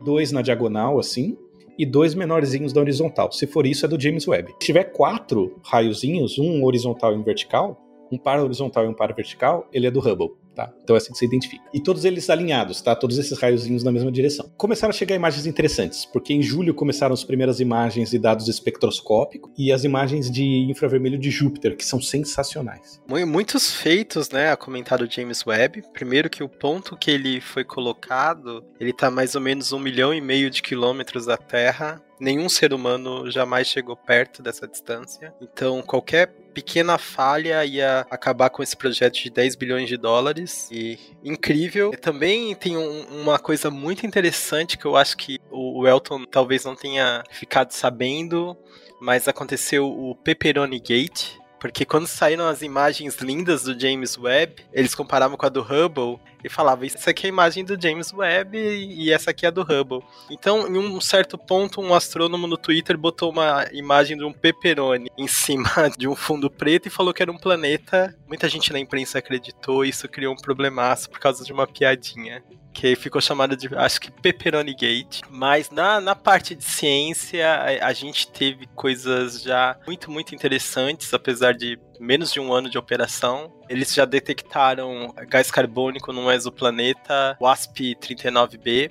Detectaram Cosmic Fingerprint, eles já detectaram padrões de uma estrela Wolf-Rayet com as camadas de material ejetado parecendo padrão de difração, mais de um sistema binário em órbita. E das coisas que particularmente sendo cosmólogo que eu achei mais interessante foram as primeiras galáxias. Então eles detectaram a galáxia mais antiga a imagem é de 330 milhões de anos depois do Big Bang. E nessa galáxia SZ13, possivelmente eles estão tirando a foto da primeira geração de estrelas, que são estrelas muito diferentes de tudo que a gente pôde observar e tudo que a gente tem hoje, porque são estrelas formadas basicamente do material que surgiu depois do Big Bang, que é hidrogênio e hélio. E é isso, assim, muitas coisas por vir, mas já tá sendo bem empolgante. Chegou chegando já. Né? Chegou chegando, chegou com tudo. Beleza. Movemos pra você. Estamos um pouco vendo foto dos pepperoni aqui, é distraído. é, pe pepperoni gate, na verdade, é chorizo, né? Ah, tem é um lugar chouriço. que fala chouriço, tem outro lugar que fala sausage. É. Mas enfim. O pessoal pegou muito mal. É um salaminho, é, exatamente. Em agosto a gente teve dois episódios, né? Um que foi sobre cuidados de saúde de população em situação de rua. Vou denunciar agora o quão atrasado eu tô. É um episódio que eu ouvi recentemente, mas eu participei. A gente tem as duas experiências. Que é um episódio que a gente discute algumas questões relacionadas à situação da população de rua. E eu achei que traz muitas informações, especialmente que não são comuns pra gente, né? No nosso dia a dia, que a gente não considera, não pensa muito. A gente teve também um episódio sobre programação científica, que, enfim, como eu já denunciei, eu ainda não ouvi. Esse eu vou contar que eu também não ouvi, porque Assim como o luto toca nos lugares que eu não tô pronta pra encarar. Ah, mas você não gosta de Git, GitHub, poxa? É que assim, agosto foi quando eu comecei a entrar em crise. E aí ter que encarar que, tipo, putz, eu deveria estar programando coisas e não estou. E aí as minhas decisões talvez não tenham sido as mais espertas, essas coisas. Então foi um episódio que eu não ouvi ainda, mas hoje eu acho que eu já tô bem pra ouvir. Então ouvirei, porque o assunto me interessa muito, veja só, né? Não é como se não estivesse intimamente ligado com a minha vida. Tô nessa também, e eu, assim, eu ouvi o episódio, gostei bastante. É, eu quis participar da gravação, não rolou, eu queria participar e, e dar, dar os meus pitacos, porque eu, eu, eu, sou um cientista que programa, então, é, todas aquelas coisas que eles contaram de você ter 500 versões do código de qualquer jeito, tudo aquilo eu faço. Estou aprendendo a usar as ferramentas de gestão de código mais interessantes. Então, assim, esse episódio eu acho que ele foi bem voltado para quem é cientista e programador, assim, é cientista e programa, mas não domina a programação, né? Usa como uma chave de fenda. Mesmo. Pretendo ser um desses cientistas, inclusive. O que eu acho minha... que é super válido, viu, gente? Não tem problema nenhum você ser cientista, precisar programar e usar como uma chave de fenda. Eu gostei muito dos dois episódios. Eu achei o de saúde da população em situação de rua muito importante. É extremamente difícil entender a, a situação da galera que tá na rua. Às vezes a gente tende a, a olhar como se não fossem pessoas. É uma situação terrível. Adorei o episódio. E eu vi o de programação científica. E quando eu baixei, eu achei que era a programação de ciência de eventos científicos do ano. e aí e aí eu falei, opa! Quando, quando eu ouvi, eu pensei, poxa, eu, eu devia ter participado desse também. Já que meu trabalho aqui é. é eu sou um, um cientista de pipelines. onde eu construo códigos de análise. Concordo com tudo que a Marina falou, é justo você usar como uma ferramenta, mas eu acho que as dicas que, que foram dadas no programa são dicas que ajudam a sua vida. Uhum. Ajudam a usar melhor essa ferramenta. Exatamente. E aí você ajuda a não repetir trabalho, que é todo o espírito da computação, é você conseguir fazer coisas rápidas e sem repetições. Então, Ótimo, ótimos episódios. Talvez eu chamasse de programação para cientistas. É um nome, nome mais descritivo. Ninguém merece ser punido pela minha dislexia. Acho que tá ótimo o nome. Eu vou até comentar que há muito, muito, muito tempo atrás eu vi um episódio do Dragão de Grado chamado Design Inteligente e eu pensei que era um episódio que ia falar sobre designs mais, feitos mais inteligentes. Nunca imaginei que era sobre. tipo 99% invisible. É. que era sobre o pessoal que acredita em criacionismo. Comigo já aconteceu o contrário, ouvindo um SciCast no passado. Eu achei que era sobre criacionismo e era a galera falando de design inteligente.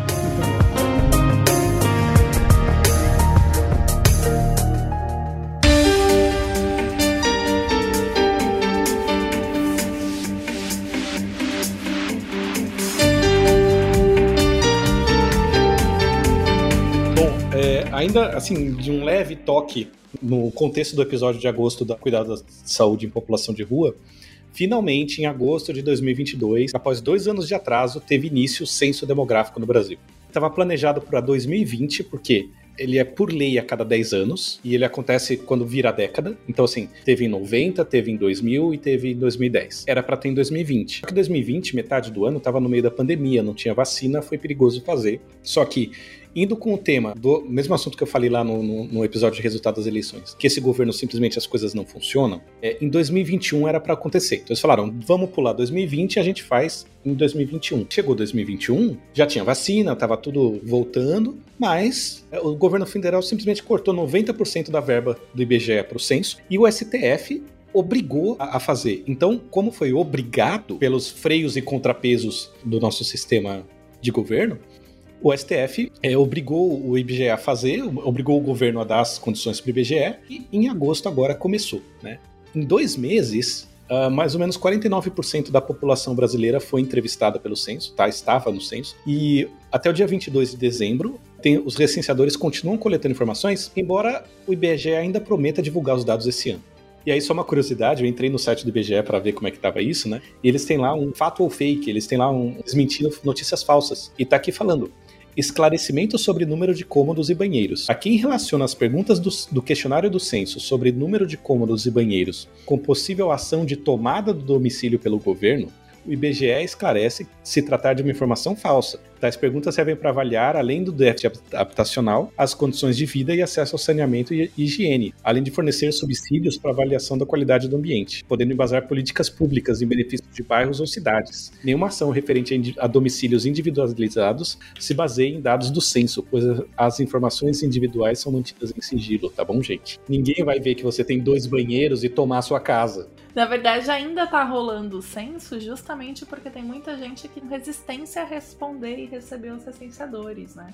É aí, mais um legado desses últimos quatro anos maravilhosos que estamos vivendo. É, e sem censo não tem política pública. Você não sabe o que fazer. Inclusive, a gente teve filas enormes para votação, porque teve uma mudança muito grande na população. A gente não sabia como que essa mudança aconteceu. Tipo, a gente sabe que aconteceu, mas não sabia como ficou tudo desorganizado. A própria questão de distribuição de vacina, né, é uma coisa que é impactada pelo como que a gente vai distribuir, para onde, quais os locais e tudo mais, também é impactado pelo censo. Bom, eles têm oito dias para soltar os resultados. É, vai ser em 2022. Bom, e outra notícia que o Alto encontrou é que terapia que é traduzida livremente em português brasileiro de terapia cognitivo-comportamental, é, reduz crime e violência. E é bem interessante, assim, é um, é um artigo que ele vai trazer alguns dados, né, de, de trabalhos que foram realizados, em, eu não lembro mais cidade originalmente, está sendo tentado também agora nos Estados Unidos. Aí tem demonstrado aí que, além de ser um custo muito baixo, né, para esse tipo de política, é, você começa a dar um pouco mais de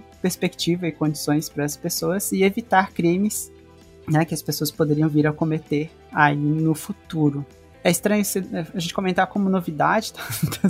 mas assim, agora a gente talvez tenha dados que façam mais sentido para um tipo de público, mas são coisas assim que a gente meio que já tem por dado, né? E a gente, especialmente, pensar de a gente não focar em questões de punição, né? Então, pensar numa lógica de real prevenção é, à criminalidade É, considerando que a criminalidade ela não surge do interior das pessoas por elas serem malignas, né? A criminalidade ela surge por, como um fato social, como uma relação é, entre muitas coisas. E há várias discussões né, na psicologia e nas ciências sociais já há bastante tempo discutindo e pensando em outras estratégias para diminuir a criminalidade, né? Inclusive, é, em São Paulo a gente teve por bastante tempo a, a, ideia da política de redução de danos, que era mais voltada para pessoas que faziam uso de drogas, né, nas ruas. Temos um episódio sobre isso, inclusive, exatamente. E a gente já tinha, né, também alguns dados demonstrando que essa estratégia acabava sendo mais interessante, né, e a longo prazo proporcionando maiores mudanças do que simplesmente a ideia de guerras drogas ou encarceramento. Aliás, 2022 marca mais um ano que as drogas estão ganhando a guerra às drogas, hein? Fica a nota. Para relembrar o fracasso dessa forma de combater. Exatamente. Pois é, mas resumindo, né? Quem diria que se você vai em, populações vulneráveis e em regiões com tendência a comportamentos violentos, você faz tratamento psicológico e às vezes dá ajuda em dinheiro para essas pessoas é melhor. É, né? tem resultado, né? Puxa. né? Tem que fazer um estudo sobre isso. A gente tem que estudar isso, gente. Tem uma profissão que estuda essas coisas? Não é a NASA. Bom, e aí chega setembro. Setembro é um mês que a gente ficou esperando o ano inteiro, né? Pelo menos aqui no Dragões, que foi o mês da festinha de aniversário. É, 10 anos de Dragões. 10 anos de Dragões de Garagem, gente. Pensar que faz 7 que eu tô aqui. Eu ouvia vocês desde que eu era um bebezinho. 10 anos de Dragões, cara. Gente, eu não consegui mandar o meu depoimento, mas a gente pegou o depoimento de muita gente. E é bem interessante ver essa, essa relação que as pessoas têm, né? Que, que passa pelos dragões. A gente, conversando entre nós, assim, a gente criou um grupo bem legal de amigos, na verdade, né? E a gente tem essa relação, dá para ver que os, os, dragões mudaram a visão que a gente tem do mundo. Não só dos ouvintes, eu acho, eu espero, dos ouvintes, mas da gente, de quem produz, né? A gente passou a enxergar a ciência de outra forma, passou a enxergar o cientista de outra forma, a divulgação científica de outra forma. Foi um episódio bem bonito que se fez para comemorar esses 10 anos, né? É, eu também não dei depoimento, mas meu depoimento seria mais como ouvinte. Então, falando brevemente aqui, eu comecei a ouvir o Dragões quando eu tava no doutorado e eu comecei a morar muito longe da universidade e eu queria alguma coisa para ocupar meu, minha cabeça sem ter que ler, porque passava muito tempo no ônibus. Uma das coisas, das primeiras coisas que eu comecei a ouvir o Dragões e o Fronteiras da Ciência, em respeito ao meu ouvido, porque Antigamente eu ouvia muito rádio e, e, o Dragões sempre tratou os ouvintes com esse respeito. A gente sempre sai de um episódio aprendendo alguma coisa nova, ouvindo visões diferentes. Então, apesar de estar pouco tempo no projeto, vocês estão no meu coração há muito tempo, seus lindos. É, eu acabei participando da parte nuclear do episódio, né? De a gente ir falando, discutindo algumas coisas e depois foi atrás dos outros depoimentos. Fiquei enchendo o saco desse pessoal aqui para mandar depoimentos. Eu acho que foi bem legal, assim, né? A gente ter esse panorama de vários anos aí de participantes e ouvintes. Ouvintes que viram participantes, como é o nosso caso. Ah, aliás, cabe também o elogio ao André e o trabalho que ele faz o tempo todo, mantendo a, a firma girando. Vocês não sabem, mas sem o André a gente não seria nada. O André realmente é espetacular, assim. O André, assim, é, é a pessoa que toca Dragões. E depois, assim, Marina faz o Dragões funcionar. E Marina também. Se não fossem esses dois. Com certeza. Bom, depois tivemos um episódio que mudou a minha vida, literalmente. Eu quero deixar claro aqui, antes da gravação desse episódio, eu não passava protetor solar. Depois da gravação desse episódio, Tá, depois de uns dois meses da gravação desse episódio, eu comecei a passar protetor solar toda vez que eu saio de casa. Eu lembro do episódio quando eu tô passando, não é brincadeira. Eu preciso passar porque eu sei a importância disso, eu tenho que fazer valer o que eu aprendi. E aí eu só passo no rosto, gente. Mas eu passo, é o que importa. Eu deveria passar ainda mais no braço, cheio de tatuagem e tudo mais, né? Mas não, é só no rosto. Mas, gente, é uma coisa que eu não fazia antes. Então é a primeira vez que eu sinto que assim mudou radicalmente a minha vida um episódio, porque é uma mudança radical eu passar alguma coisa na cara toda vez que eu vou sair de casa. Agora recentemente eu comprei um específico, um certinho pro meu rosto que ficou show. Então é isso. Passem protetor solar, gente. A lembrança que eu tenho desse episódio é que eu tava na fila para votar. enquanto eu tava ouvindo. Tava de protetor assim? Tava assim, mas eu tava com aquelas manguinhas de proteção UV. Não tava com o protetor creme. E aí teve uma outra boa notícia para o Brasil, que o Brasil ganhou um prêmio internacional científico. Os pesquisadores da USP, Solimari Garcia Hernandes e Glauco Machado, ganharam o Ig Nobel de Biologia por estudar se e como a constipação afeta a reprodução de escorpiões. O que acontece é o seguinte: sabe aquele negócio da lagartixa perder a cauda? Segura a cauda da lagartixa, ela larga a cauda, sai. A mesma coisa acontece com os escorpiões. É que além da cauda, vai uma outra estrutura que está muito pertinho ali da cauda, responsável pela excreção. Então ela perde o aparelho excretor junto com a cauda. E 100 anos o animal não consegue entupido fazer de o cocô. verdade. Fica entupido de verdade. Falando isso, referência ao episódio de Cocô também, que foi um dos melhores da história dos dragões. Quando um predador pega o escorpião e o escorpião perde a cauda, ele perde o ânus junto e ele não consegue mais fazer. Então eles estudaram se isso afetava o comportamento reprodutivo. E a resposta é não muito. O que é chocante, porque o comportamento reprodutivo de alguém entupido deveria ser completamente Não, eu, afetado. eu diria que é um resultado de cair o cu da bunda. Desculpa. Desculpa. Sensacional, né? O Ig Nobel, ele tem essa, essa pegada, que assim, são pesquisas que fazem a gente rir, mas depois fazem a gente pensar. É verdade, né? O que, que acontece com o coitado do escorpião? Mas a verdade é que esses escorpiões que eles testaram, eles continuam sendo capazes de se reproduzir, as fêmeas continuam te- tendo filhotes, mas num ritmo menor. Então diminui um pouquinho o desempenho ali, mas ainda consegue rolar reprodução, né? Então esse é o segundo ou terceiro Ig Nobel, quarto Ig Nobel para o Brasil. As edições anteriores de 2003 do Astolfo Araújo, também da USP, é, sobre o papel dos tatus no movimento dos materiais arqueológicos. A Ju, minha esposa, teve aula com Astolfo. Eles também foram contemplados em 2008 com estudos sobre o papel dos, dos tatus. Em 2017 também, eh, os brasileiros ganharam nas categorias de nutrição e biologia, com o primeiro registro científico de sangue humano na dieta de um morcego vampiro. O Rodrigo Ferreira hum, ganhou em biologia por descobrir um pênis feminino e uma vagina masculina em um inseto que habita cavernas. Aí a gente vai precisar da ajuda do Luquinha. É, exatamente. Luquinha é um especialista em perus, animais, de insetos, né? Mas realmente é bem confusa essa, essa headline.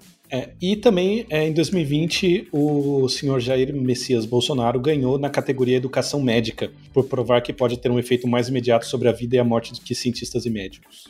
Isso aqui é o site que o UOL fala, mas eu não tenho certeza. Vou ficar comemorando o- os tadinhos dos escorpião aqui, tá? Parabéns pro Glauco e pra Solimari. Solimari era aluna de doutorado dele, defendeu o doutorado em 2016 e agora tá ainda continua publicando com ele. Eu olhei o Lattes deles e ainda não consta o Ig Nobel entre as premiações, que não chegou a época de atualizar o Lattes ainda.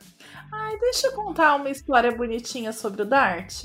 Vocês sabem, eu faço pesquisa pro Atila e há um tempo atrás o Atila estava no Nerdologia, né?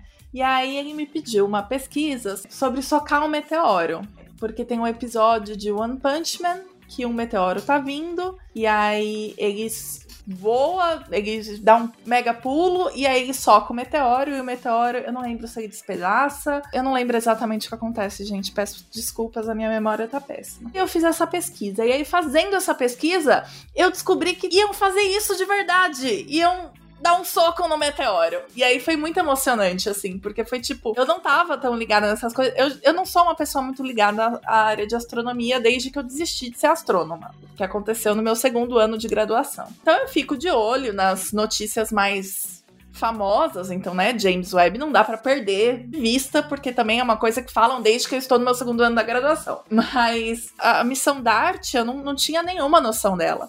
Então foi muito, muito legal que, tipo, eu tava pesquisando, tava calculando certinho o que, que poderia acontecer se eu desse, se, se dessem um soco no, no meteoro, o que, que ia acontecer se o meteoro caísse em determinados lugares e tal. E aí foi muito legal descobrir que a proposta da missão era justamente essa: era chegar num asteroide e falar, vamos dar um socão nele, não com um socão de verdade, né? Na verdade, com algumas toneladas de TNT, porque a gente não tem o moço do desenho, né, para fazer isso. Então, a gente levou umas toneladas de TNT para explodir lá e desviar da órbita. E foi muito, muito legal.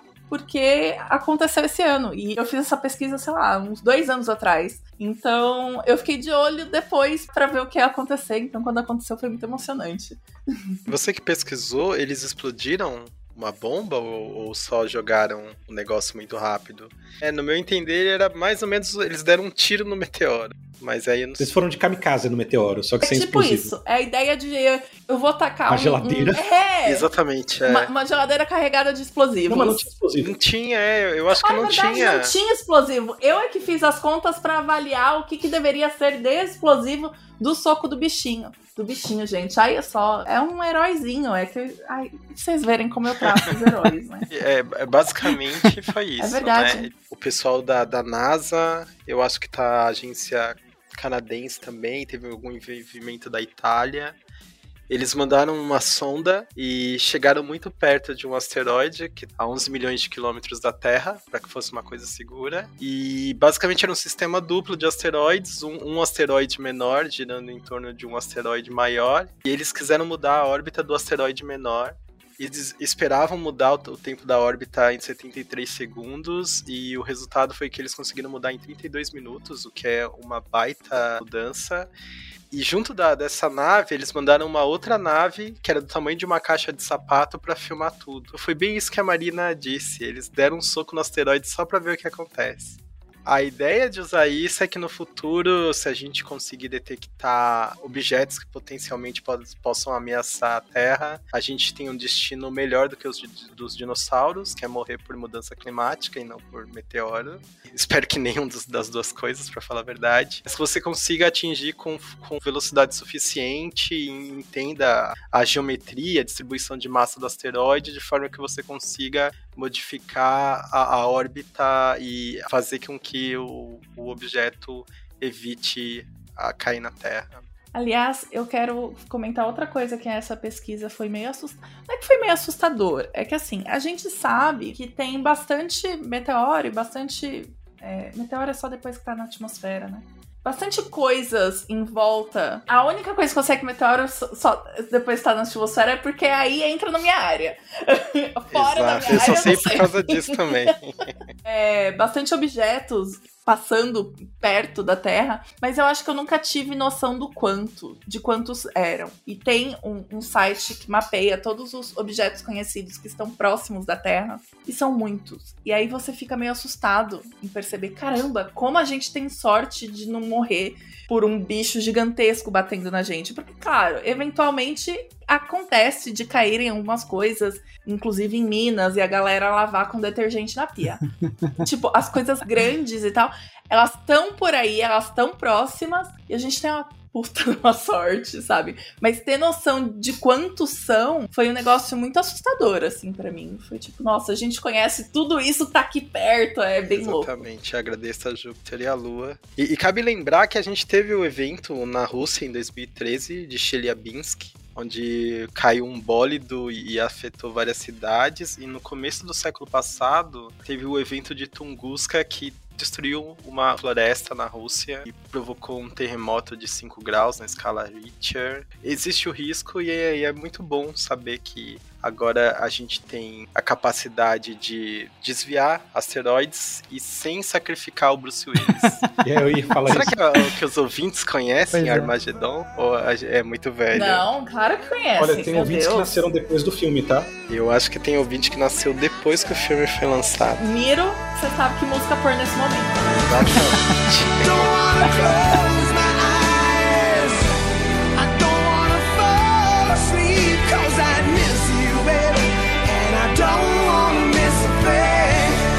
Bom, gente, acho que em outubro a gente teve dois episódios, foi Abo e Autismo, e um de atualizações sobre fronteiras do sexo, e eu vou fazer só um comentáriozinho rápido, é, porque esse episódio veio da atualização de fronteiras do sexo, veio da estimulação, na verdade, porque a Bárbara foi chamada para participar de um episódio do 37 Graus, qual elas fizeram uma temporada, né, que é o Corpo Especulado, que é uma temporada muito legal, e aí elas vieram aqui falar um pouco sobre essa temporada e algumas coisas relacionadas àquele episódio que a Bárbara fez há muito tempo, que é o Fronteiras do Sexo, né? Enfim, né, discutindo algumas coisas mais atuais sobre binarismo de gênero e essas de sexo, né, e de gênero. Ah, em outubro a gente também teve as eleições. A coisa mais importante do ano. mais importante e, é, e eclipsou todas as outras coisas. e é isso. E outubro acabou, então. Eu acho que uma coisa importante pra falar é que se você não ouviu o episódio da gente comentando eleições, a gente, eu nem tava no episódio. tava em espírito. É, eu acho que é só importante lembrar que todo mundo aqui tem noção de que Lula, como figura, não é uma pessoa iluminada ou messias ou o que quer que seja como as pessoas esco- escolhem olhar pro Bolsonaro e a gente também tem noção Não de é um culto à personalidade. Exatamente. A gente também tem noção que os próximos quatro anos vão ser muito, muito, muito difíceis. Já puxando o gancho para uma das coisas que aconteceram em novembro, a gente também espera essa mudança de forma de como são olhadas as políticas públicas e como vai ser encaminhado o país eh, seja positiva. A gente tem um pouco mais de esperança. Então, por exemplo, a gente nem tá em 2023 ainda e já tem esperança de reajuste de bolsa de pós-graduação, sabe? É uma coisa que era inimaginável. Que não tem desde 2013, certo? Exato. Então, tipo, é- já é uma mudança que a gente não tava pensando. Então, rola uma esperança. Breve comentário sobre episódios do mês. É, ABA e autismo, ótimo episódio. Principalmente se você tem um pequenininho em casa. Muito bom, recomendo. Ouvintes que, que tem crianças, por favor, ouçam. Quero abrir de novo a cortina aqui dos bastidores. É, esse episódio, eu, André e a Ana Arantes, né? Episódio sensacional, assim, aprendi pra caramba. A revelação de que, para alguns autistas, a etiqueta parece tatuagem. A sensação da etiqueta da camisa parece tatuagem é muito ilustrativo. E um segredinho, eu ouvi esse episódio com autismo na cabeça, né? Tava com a ideia do autismo na cabeça. E existe uma sensibilidade a sons agudos, às vezes, né? Hiperestimulação e tal. E eu pedi pra mudar o episódio o Miro é, cedeu, ele fez esse favor pra gente, ele entendeu. Então, se você quiser baixar de novo e ouvir de novo o episódio, a trilha sonora tá sensacional agora. Tá sensacional. Que é a trilha sonora do seriado da Advogada Extraordinária. Então é muito bonitinho, é muito Eu- legal. Eu, vou ouvir de novo só por causa disso. Então valeu, Miro, por ouvir as minhas súplicas. Bom, e aí chegamos em novembro, né? Sim. É, em novembro a gente teve três episódios, do qual um deles foi o debate sobre as eleições, saiu no meio do mês. Eu acho que foi um episódio bem interessante assim, pra gente trazer essas discussões mais aprofundadas sobre o resultado das eleições. A gente teve também o episódio de ilustração científica e o episódio sobre teorema favoritos dos, dos participantes. Esse episódio do Teorema Favorito foi bem polêmico. Inclusive, um amigo meu que trabalha com Supercordas mandou as reclamações pessoalmente pra mim. e eu acho que vai ter um episódio de Supercordas vindo disso. Então, mais um episódio que nasceu desse teorema, esse, desse episódio. Eu vou aproveitar então, já de ter falado sobre Lula no, né, em outubro. Lula continua sendo um fenômeno em novembro. Ele vai pra COP, não sem muita controvérsia, porque ele foi com um jatinho que aparentemente foi emprestado. Eu confesso que eu parei de acompanhar a história do jatinho depois de um tempo, então eu não lembro mais se, ela- se ele foi emprestado ou não, mas de qualquer forma, ele foi pra COP que foi no Egito, né? E ele fez um discurso lá, né? Um pronunciamento. Foi absurdamente emocionante. O pessoal da oposição gosta de falar que, ah, mas o Lula não deu um, não fez um discurso na COP. Ele falou num standzinho qualquer de uma ONG. E é, literalmente foi isso. Ele não tava lá como o presidente atuante de um país. Porque ele não é o presidente de um país ainda. Ele sequer tinha sido diplomado. O presidente do nosso país não estava lá. Né? Estava nosso ministro do Meio Ambiente falando sobre as várias coisas que fizemos. Inclusive, tem um videozinho dele falando sobre as várias coisas que o Brasil fez esses anos. Todos muito, sei lá, coisas de reciclagem, sabe? Umas coisas bem complicadas quando a gente tá falando de mudança climática. Esse discurso do Lula foi muito procurado, né? É, todos os jornalistas que estavam lá comentam que foi tipo um alvoroço. Ele realmente estava num negocinho de uma ONG, num stand de uma ONG. Não tinha espaço todos os jornalistas que queriam ouvir esse discurso. Foi tipo, encheu o lugar na hora muito rápido, tinha muito jornalista, tinha gente no corredor, tava uma loucura porque todo mundo queria ouvir o Lula falar. E o discurso do Lula foi um discurso muito forte, né? Não só se comprometendo a sediar a COP daqui uns anos, é, não só se comprometendo com desmatamento zero, também deixando claro que algumas coisas vão ser cobradas, então acontece um pouquinho do Lula se colocar dentro de um grupo que não é necessariamente o grupo onde o, Brasil está, que, é- que seria um grupo de países mais vulneráveis e não tão poluidores, o que não é exatamente o nosso caso, mas de cobrar o dinheiro dos países ricos para ações positivas, né? Então é um discurso que ele deixa claro que vai olhar para as mudanças climáticas como o assunto chave para todo o governo dele. Não é uma questão só de ah, vamos acabar com o desmatamento na Amazônia. Não, é uma questão bem mais ampla, que está vinculado com a promessa da secretaria, que inclusive tem gente falando que talvez seja a Marina cotada, não sei, não sabemos ainda. Talvez quando sair esse episódio já sa saibamos, mas uma secretaria especial de mudanças climáticas que é uma coisa para ser transversal e passar por todos os ministérios, né? Ele traz esse tom de tipo, essa é uma preocupação real que é completamente diferente do tom do Bolsonaro. E não dá para falar que o Bolsonaro se preocupa com isso, porque ele sempre deixou claro que essa não era uma preocupação dele, que ele sequer acreditava que esse era um problema grave. O Brasil voltou, aconteceu em novembro de uma forma muito forte, deixou muita gente otimista. Né? Não acho que vai ser lindo e perfeito. Acho que vou ter muita coisa para reclamar ao longo do caminho, mas eu prefiro reclamar de um governo que tá fazendo coisas erradas, mas algumas coisas certas, do que de um que tá fazendo basicamente tudo errado e destruindo o que tinha de certo. Falando em mudanças climáticas, em novembro também o planeta atingiu a população de 8 gigapessoas. 8 bilhões de cabecinhas pensantes e consumidoras de recursos naturais e produtoras de CO2, maltos tira o chapéu. E é surreal, a gente, assim, ninguém tem noção do que é ter 8 bilhões de pessoas no planeta. Assim, eu lembro quando eram 6. Eu também. pois é. E o problema é que esse crescimento continua aumentando. Tipo, ele vai ganhando mais força, né? Teoricamente. Não, e à medida que a gente vai ficando mais eficiente na produção e distribuição de alimentos e, e, diminuindo mortalidade, aumenta mais rápido ainda, né? Mas, bom, fica tranquilo que acho que a gente já chega no pico de humanidade, que é com 11 bilhões, e depois começa a cair de novo. É, isso vai acontecer mais ou menos quando a gente atingir os 2 graus e meio, lá para o final do século, vai estar tá tudo sincronizado certinho. Para notícias mais leves, é, também foi em novembro que a gente ganhou, bom, quatro novos prefixos do Sistema Internacional de Unidades, né? Rona para 10 elevado a 27 e o Queta para 10 elevado a 30. Né? Então, se você precisar expressar uma quantidade mil, milhão, bilhão, trilhão, quadrilhão, quinquilhão, sextilhão, septilhão, octilhão e noninhão, se você precisar expressar uma quantidade de um noninhão de alguma coisa, você não precisa mais falar noninhão. Você fala um queta coisas. E na outra escala, para o lado negativo, o queta é 10 elevado a 30, um seguido de 30 zeros e o Rona é 1 seguido de 27 zeros. E do outro lado, a gente tem o Ronto, que é 10 elevado a menos 27, e o Quecto, que é o 10 elevado a menos 30. Por que, que os nomes são esses? Os nomes são esses porque é, todas as outras letras estavam ocupadas, sobrou só o R e o Q. É, é, é isso mesmo, esse foi o motivo que o cara falou, tá? O Biro Internacional de Pesos e Medidas votou isso, porque isso é votado, aparentemente.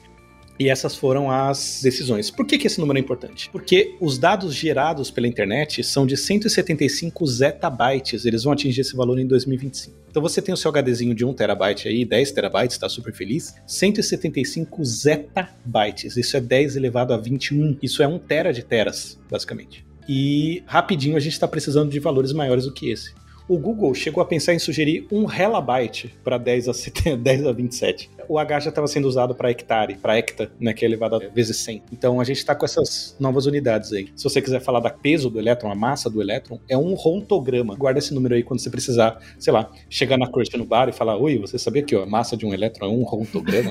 Ela vai perguntar: Mas o que é ronto? É o novo prefixo da SI. É, deixando claro que o Dragões não se responsabiliza por qualquer fora que você leva. Eu Agora eu odiei que Queta é 10 a 30 e Queto 10 a menos 30. É muito limite para fazer confusão. É, é porque assim, os múltiplos positivos, né, terminam todos em A. Então, tirando quilo, e todos os, os negativos terminam em O. Então você tem quilo, aí mega, giga, tera, peta, hexa, zeta, iota, rona e queta. E aí, para baixo, você tem deci, que é um décimo, centi, que é um centésimo, mili, que é um milésimo. Aí você tem micro, nano, pico, fento, ato, zepto, iocto, ronto e queto. E faz mais sentido ainda porque as duas letras do meio têm a ver com, a com o nome em grego do número de vezes que você tem que multiplicar por. Então, o eneágono é um polígono de nove lados. Se você multiplicar por mil nove vezes, você vai ter um rona, porque o Ene, o On, lá no meio tem a ver com 9. Não é legal? E terminando novembro, foi lançada a missão para a Lua, Artemis 1, que foi a, a, primeira missão em 50 anos, 60, 70 anos quase, de uma cápsula capaz de conter pessoas vivas. Eles lançaram então dia 16 de novembro. Meu aniversário. A missão durou 25 dias. Olha só.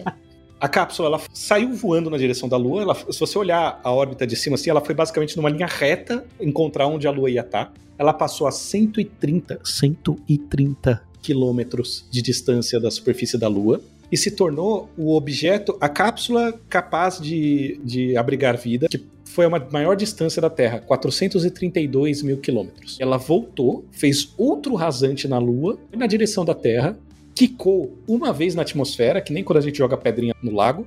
Ela quicou uma vez na atmosfera e entrou. E aí foi recuperada no mar da Califórnia eh, no dia 11 de novembro. E aí agora eles estão analisando os dados para saber se deu certo. Mediram pressão, temperatura, radiação, aceleração. Tinha um boneco de teste vestido com roupa de astronauta lá dentro. Testaram um monte de coisa. Porque o ano que eh, em 2024, Artemis 2 vai ser uma missão tripulada. Aí eles vão mandar os astronautas é, numa trajetória que a gente chama de retorno livre. Então, assim, eles vão ficar orbitando a Terra um pouquinho, preparando as coisas. Aí eles vão fazer a transição para a órbita da Lua, vão dar uma volta na Lua e vão voltar só com o auxílio da gravidade, que é o que o Apollo 13 fez quando deu problema.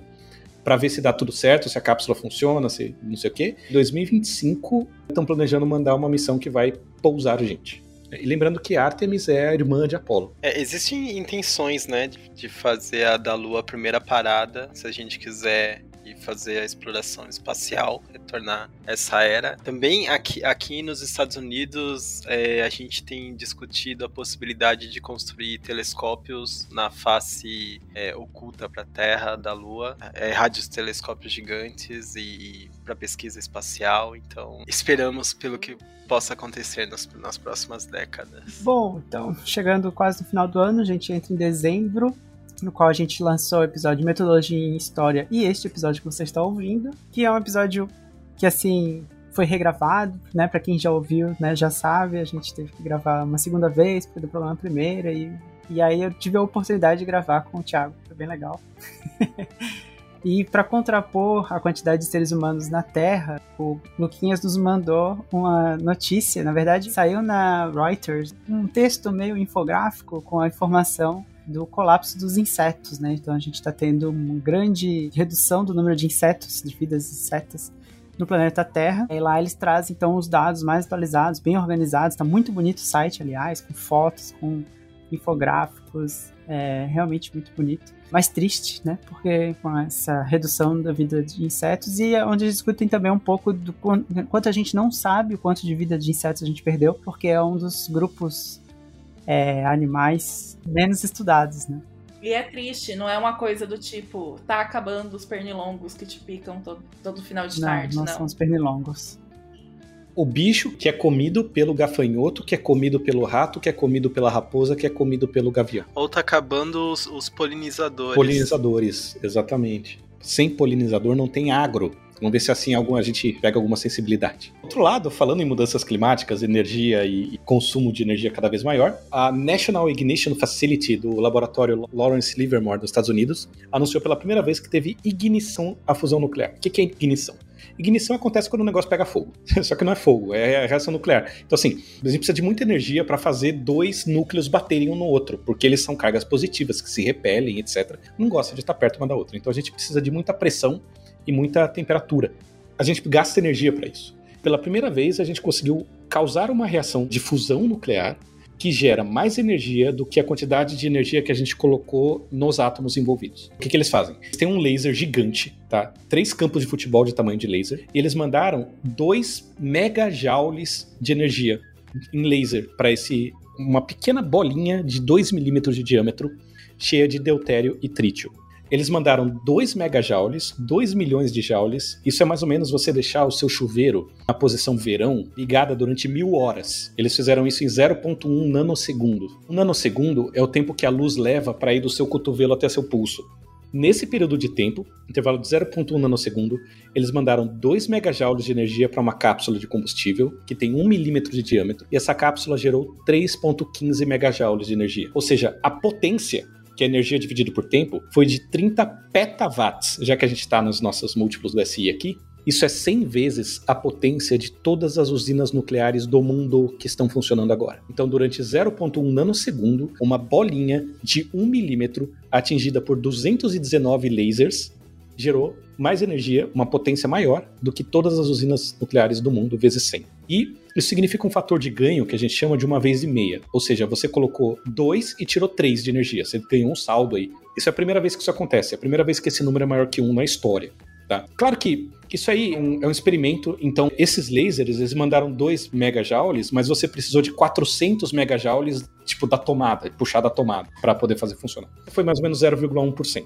Esse experimento, ele não é para gerar energia Mas lembrando que esse 0,1% aí de eficiência é um puta de um feito. É um puta de um feito. Não, mas assim, é que os lasers, eles são antigos e tal. Dá pra gente ter lasers mais coisa, mas não é com laser que a gente vai usar fazer fusão nuclear para gerar eletricidade pra gente. Existem outras tecnologias. Na Europa, você tem o ITER, que é o International Thermonuclear Experimental Reactor, que é um tokamak, ele é basicamente uma rosquinha de, de berílio, é, onde você coloca um campo magnético intenso e aí você deixa o plasma é, mantendo a reação de forma constante. Só que isso gasta, é, tem dificuldade, você precisa de supercondutor tal, então a gente ainda não conseguiu ignição com isso, né? O ITER, que é o que eu falei agora, que ele vai ser construído ainda, ele parece que vai chegar perto, mas ele ainda é experimental. E tem duas empresas, três empresas na verdade, é, privadas que estão com tecnologia de fusão nuclear que parece estão prometendo que para os próximos anos vai ter coisa interessante. Uma é a britânica chamada First Light Fusion, que basicamente ela pega assim, ela pega uma bolinha de metal com deutério e trítio, que são os nossos combustíveis de fusão, deixa flutuando num mar de líquido. E aí ele lança a velocidade 20 vezes maior que a do som, um tarugo de 100 gramas nesse bagulho. Então, sabe o que a gente fez com o asteroide de jogar uma geladeira nele e ver se mexe? Quando você fazer isso numa bolinha de material de combustível nuclear Haja de fusão. mira. Haja mira. Não, mas eles conseguem. Isso é tranquilo.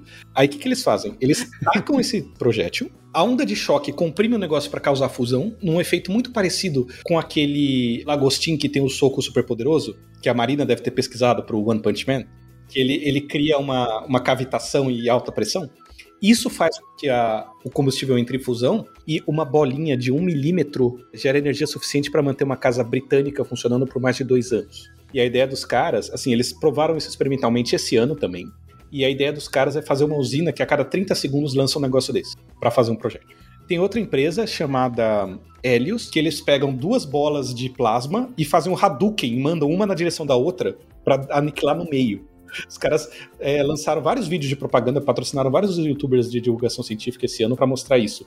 Basicamente, eles mandam um Hadouken na direção um do outro, cria fusão nuclear e pega essa energia no campo magnético. É bem interessante. Eu acho que o ano que vem falta sempre 40 anos pra gente conseguir fusão nuclear, né? Então passaram-se 60 anos e agora faltam só 20. Então estamos indo bem. Bom, gente, é, depois de vocês nos ouvirem falando sobre os acontecimentos do ano por quase duas horas, depois de a gente dizer que talvez não lembrasse de nada do que tivesse acontecido no ano, espero que tenha sido uma boa forma aí de é, revisar, né, coisas que aconteceram no ano, ver algumas coisas que talvez vocês não tenham visto ou passado despercebido, comentários finais dos meus colegas de bancada. Isso, aí eu ouço mais alguns minutos no Tortinha. Aguardem Confie 2023. Eu tô com uma ideia muito louca que eu tô cozinhando nos dragões faz alguns anos e agora tô sendo pressionado a fazer sair do papel. então, é, nossos episódios de férias, não só um manacão de férias, espero que seja interessante esse ano. Mais interessante, né? Sempre é. Gente, obrigado. Feliz ano novo, boas festas. Ou já passou uma, eu acho, né? Então, Quadriênio novo, gente. isso, é. Feliz quadriênio novo. Exatamente. Tchau, tchau.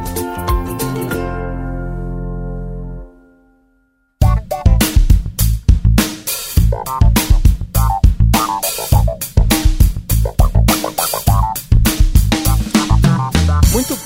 Draconianos. É, esse foi o nosso episódio 258, fazendo aí a retrospectiva desse ano de 2022. Aqui quem fala é o Cauê e hoje eu tô aqui com a Natália Pessoni pra gente passar os recados de sempre, né? Que de praxe que todo episódio tem. E também pra puxar a orelha de vocês, porque vocês não mandaram recadinhos essa quinzena. Isso aí.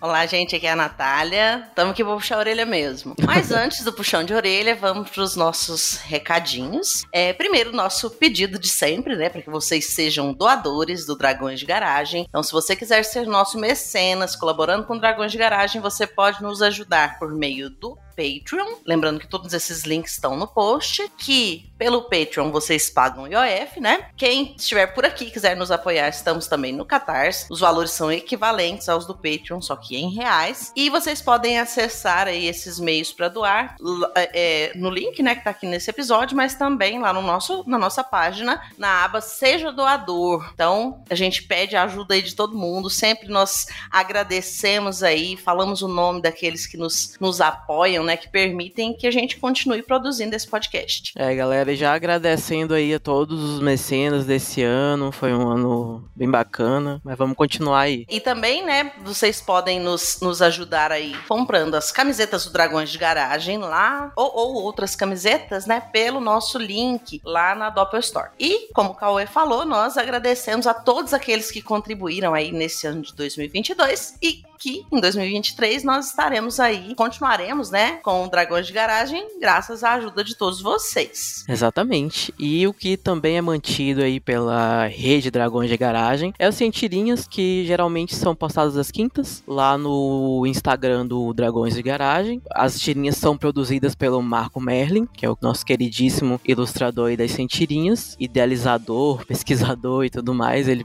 ele faz tudo com muito carinho. Lá no YouTube, nosso canal Notícias da Garagem está em hiato ainda, mas você pode sempre estar indo lá dar uma olhadinha nos vídeos que tem lá, tem bastante conteúdo bacana. E se você é pesquisador ou pesquisadora brasileira que acabou de publicar seu trabalho recentemente, acabou de defender sua tese, sua dissertação, seu TCC, é, entre em contato com a gente pelo e-mail contato@dragõesdegaragem.com é, pra gente ajudar na divulgação né, desse, desse trabalho. É uma maneira né, da gente mostrar que fazemos ciência de qualidade e de prestar conta com quem nos financia, que no caso aí é o povo brasileiro. Isso mesmo. E divulguem sempre a ciência, sigam aí canais de ciência, como os canais da iniciativa Science Vlogs, do- da qual né, o Dragões de Garagem faz parte, e também acompanhem outros podcasts, como Medicina em Debate, Rock Consciência, da UFV, Midcast, Cinema Consciência, Microbiando, Mamutes na Ciência, Xadrez Verbal, Escute a Ciência, DLC Ciência, Fronteiras da Ciência da UFRGS e o Ciencion da UFABC. Então, tem muita gente aí produzindo, né, conteúdo de ciência muito interessante.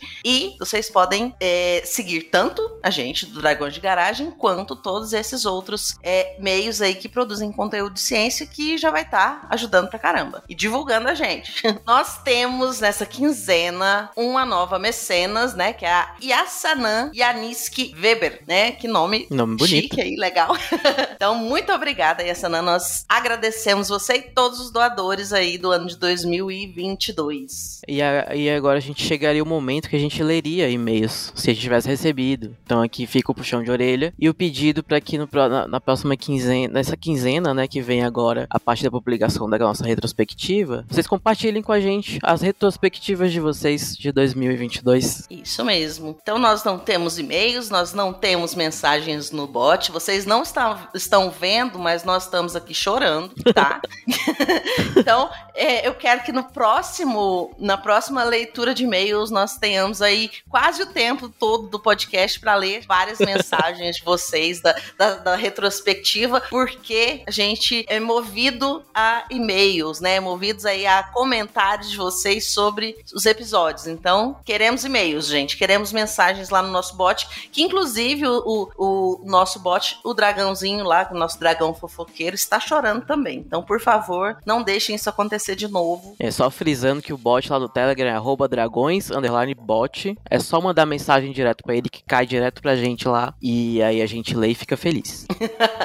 Isso mesmo. Só recadinho final. Curtam as nossas redes sociais, né? Sigam a gente por onde vocês, é pelas redes que vocês utilizam. Nós ainda estamos no Facebook. Lá no Facebook é Dragões de Garagem. O nosso Instagram é arroba Dragões de Garagem, junto. Twitter arroba Dragões Garagem. No Mastodon também estamos. Eu até hoje não, não sei muito mexer com isso não, É, eu mas nunca, eu é nunca nem arroba entrei, né? dragões de garagem, arroba mastodon.social. Nosso bot, como o Cauê falou, arroba dragões underline bot. Vocês possam também nos é, assinar nosso feed, nos avaliar aí em todas as plataformas por onde vocês nos ouvem. E nossos vídeos antigos lá do YouTube ainda estão lá, gente. Né? Caso vocês tenham chegado por agora, vocês vão encontrar vídeos sobre tudo quanto é coisa lá no YouTube. Comentem, né? Mesmo que já sejam vídeos mais antigos. E nos mandem e-mails, tá? É igual o Pedrão falou no episódio passado, a- o e-mail é cartinha, a cartinha do nosso, da nossa época. nossa época, né? Ai, gente, eu escrevia cartinhas. Sim. Escrevia mais que recebia, mas eu escrevi. E como esse é o último episódio do ano, fica aqui, né, o nosso... Já já vai ter passado o Natal quando vocês estiverem ouvindo, mas boas festas, tenham um excelente 2023 e nos vemos ano que vem. Isso aí, gente. Tudo Até ano que vem. Beijão. Nossa última leitura de e-mails desse ano. Sem e-mails mais. Ano que vem choverá e-mails nesse Dragões de Garagem. Tchau, tchau, gente. Tchau, tchau, Abração. gente. Abraço.